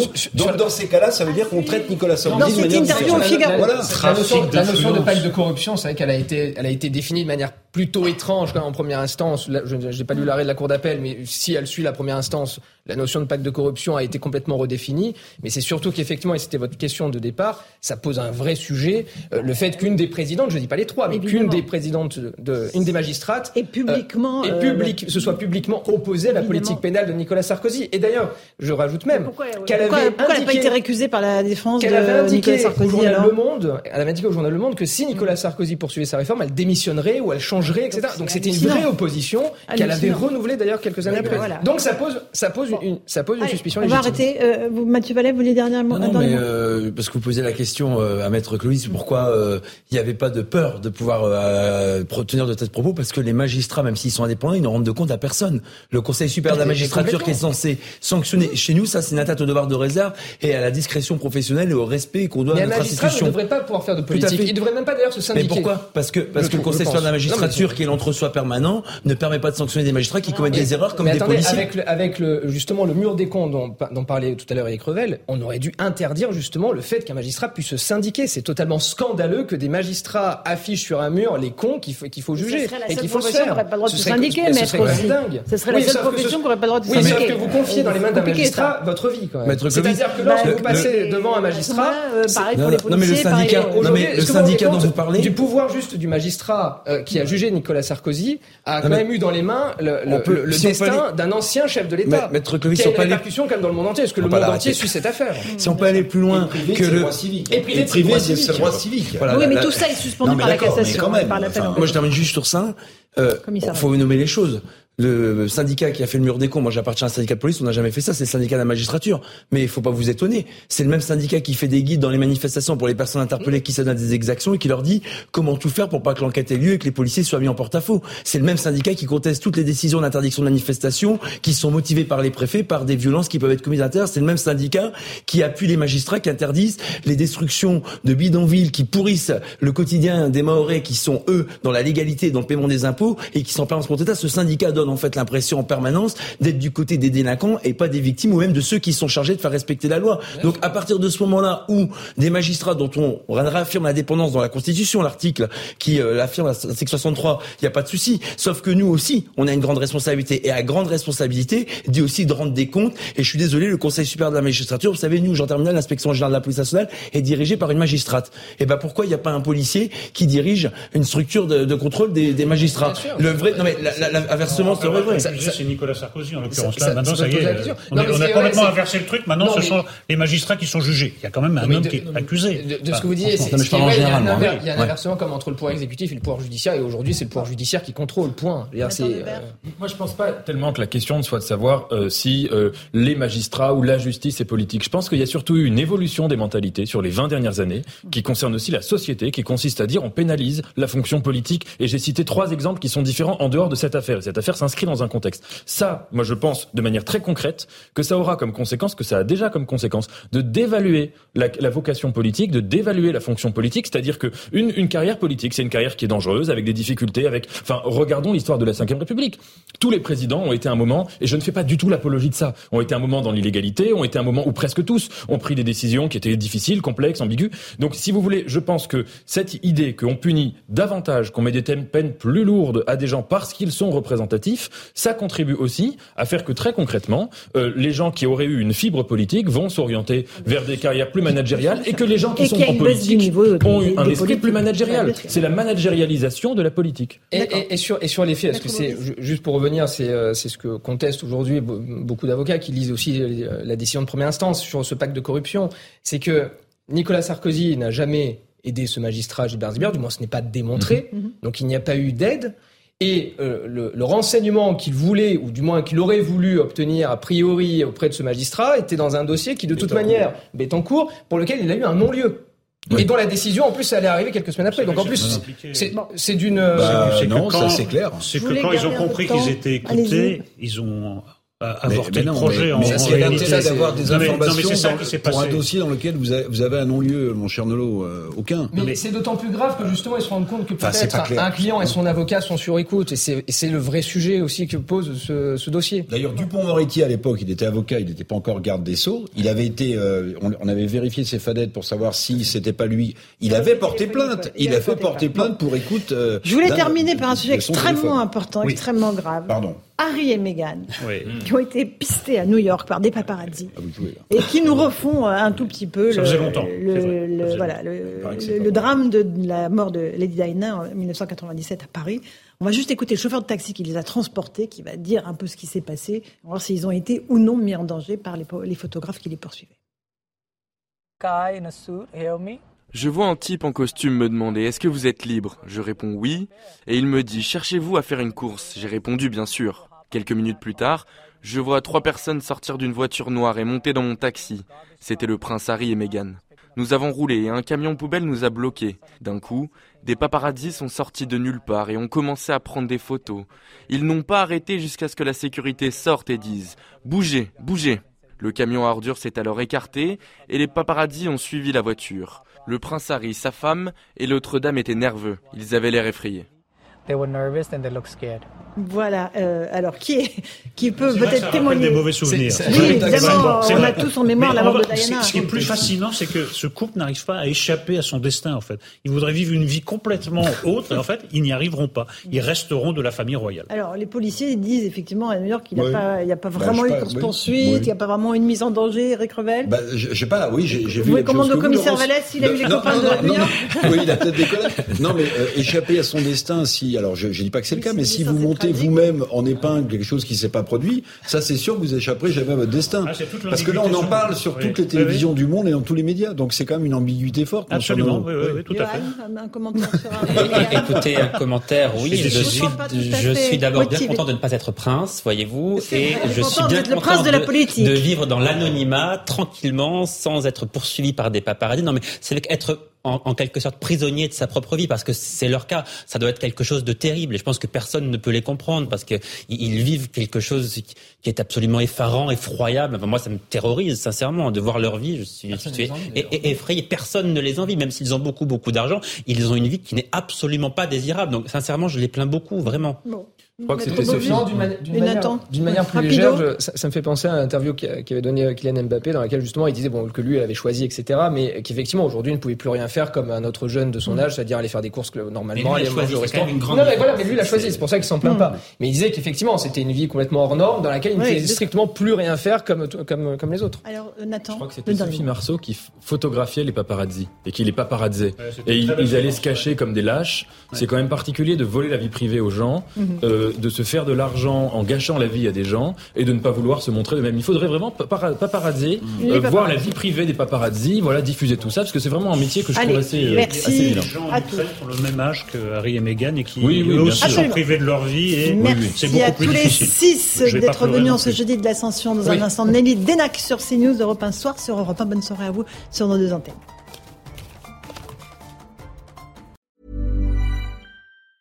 Planning for your next trip? Elevate your travel style with Quince. Quince has all the jet setting essentials you'll want for your next getaway, like European linen, premium luggage options, buttery soft Italian leather bags, and so much more. And is all priced at 50 to 80% less than similar brands. Plus, Quince only works with factories that use safe and ethical manufacturing practices.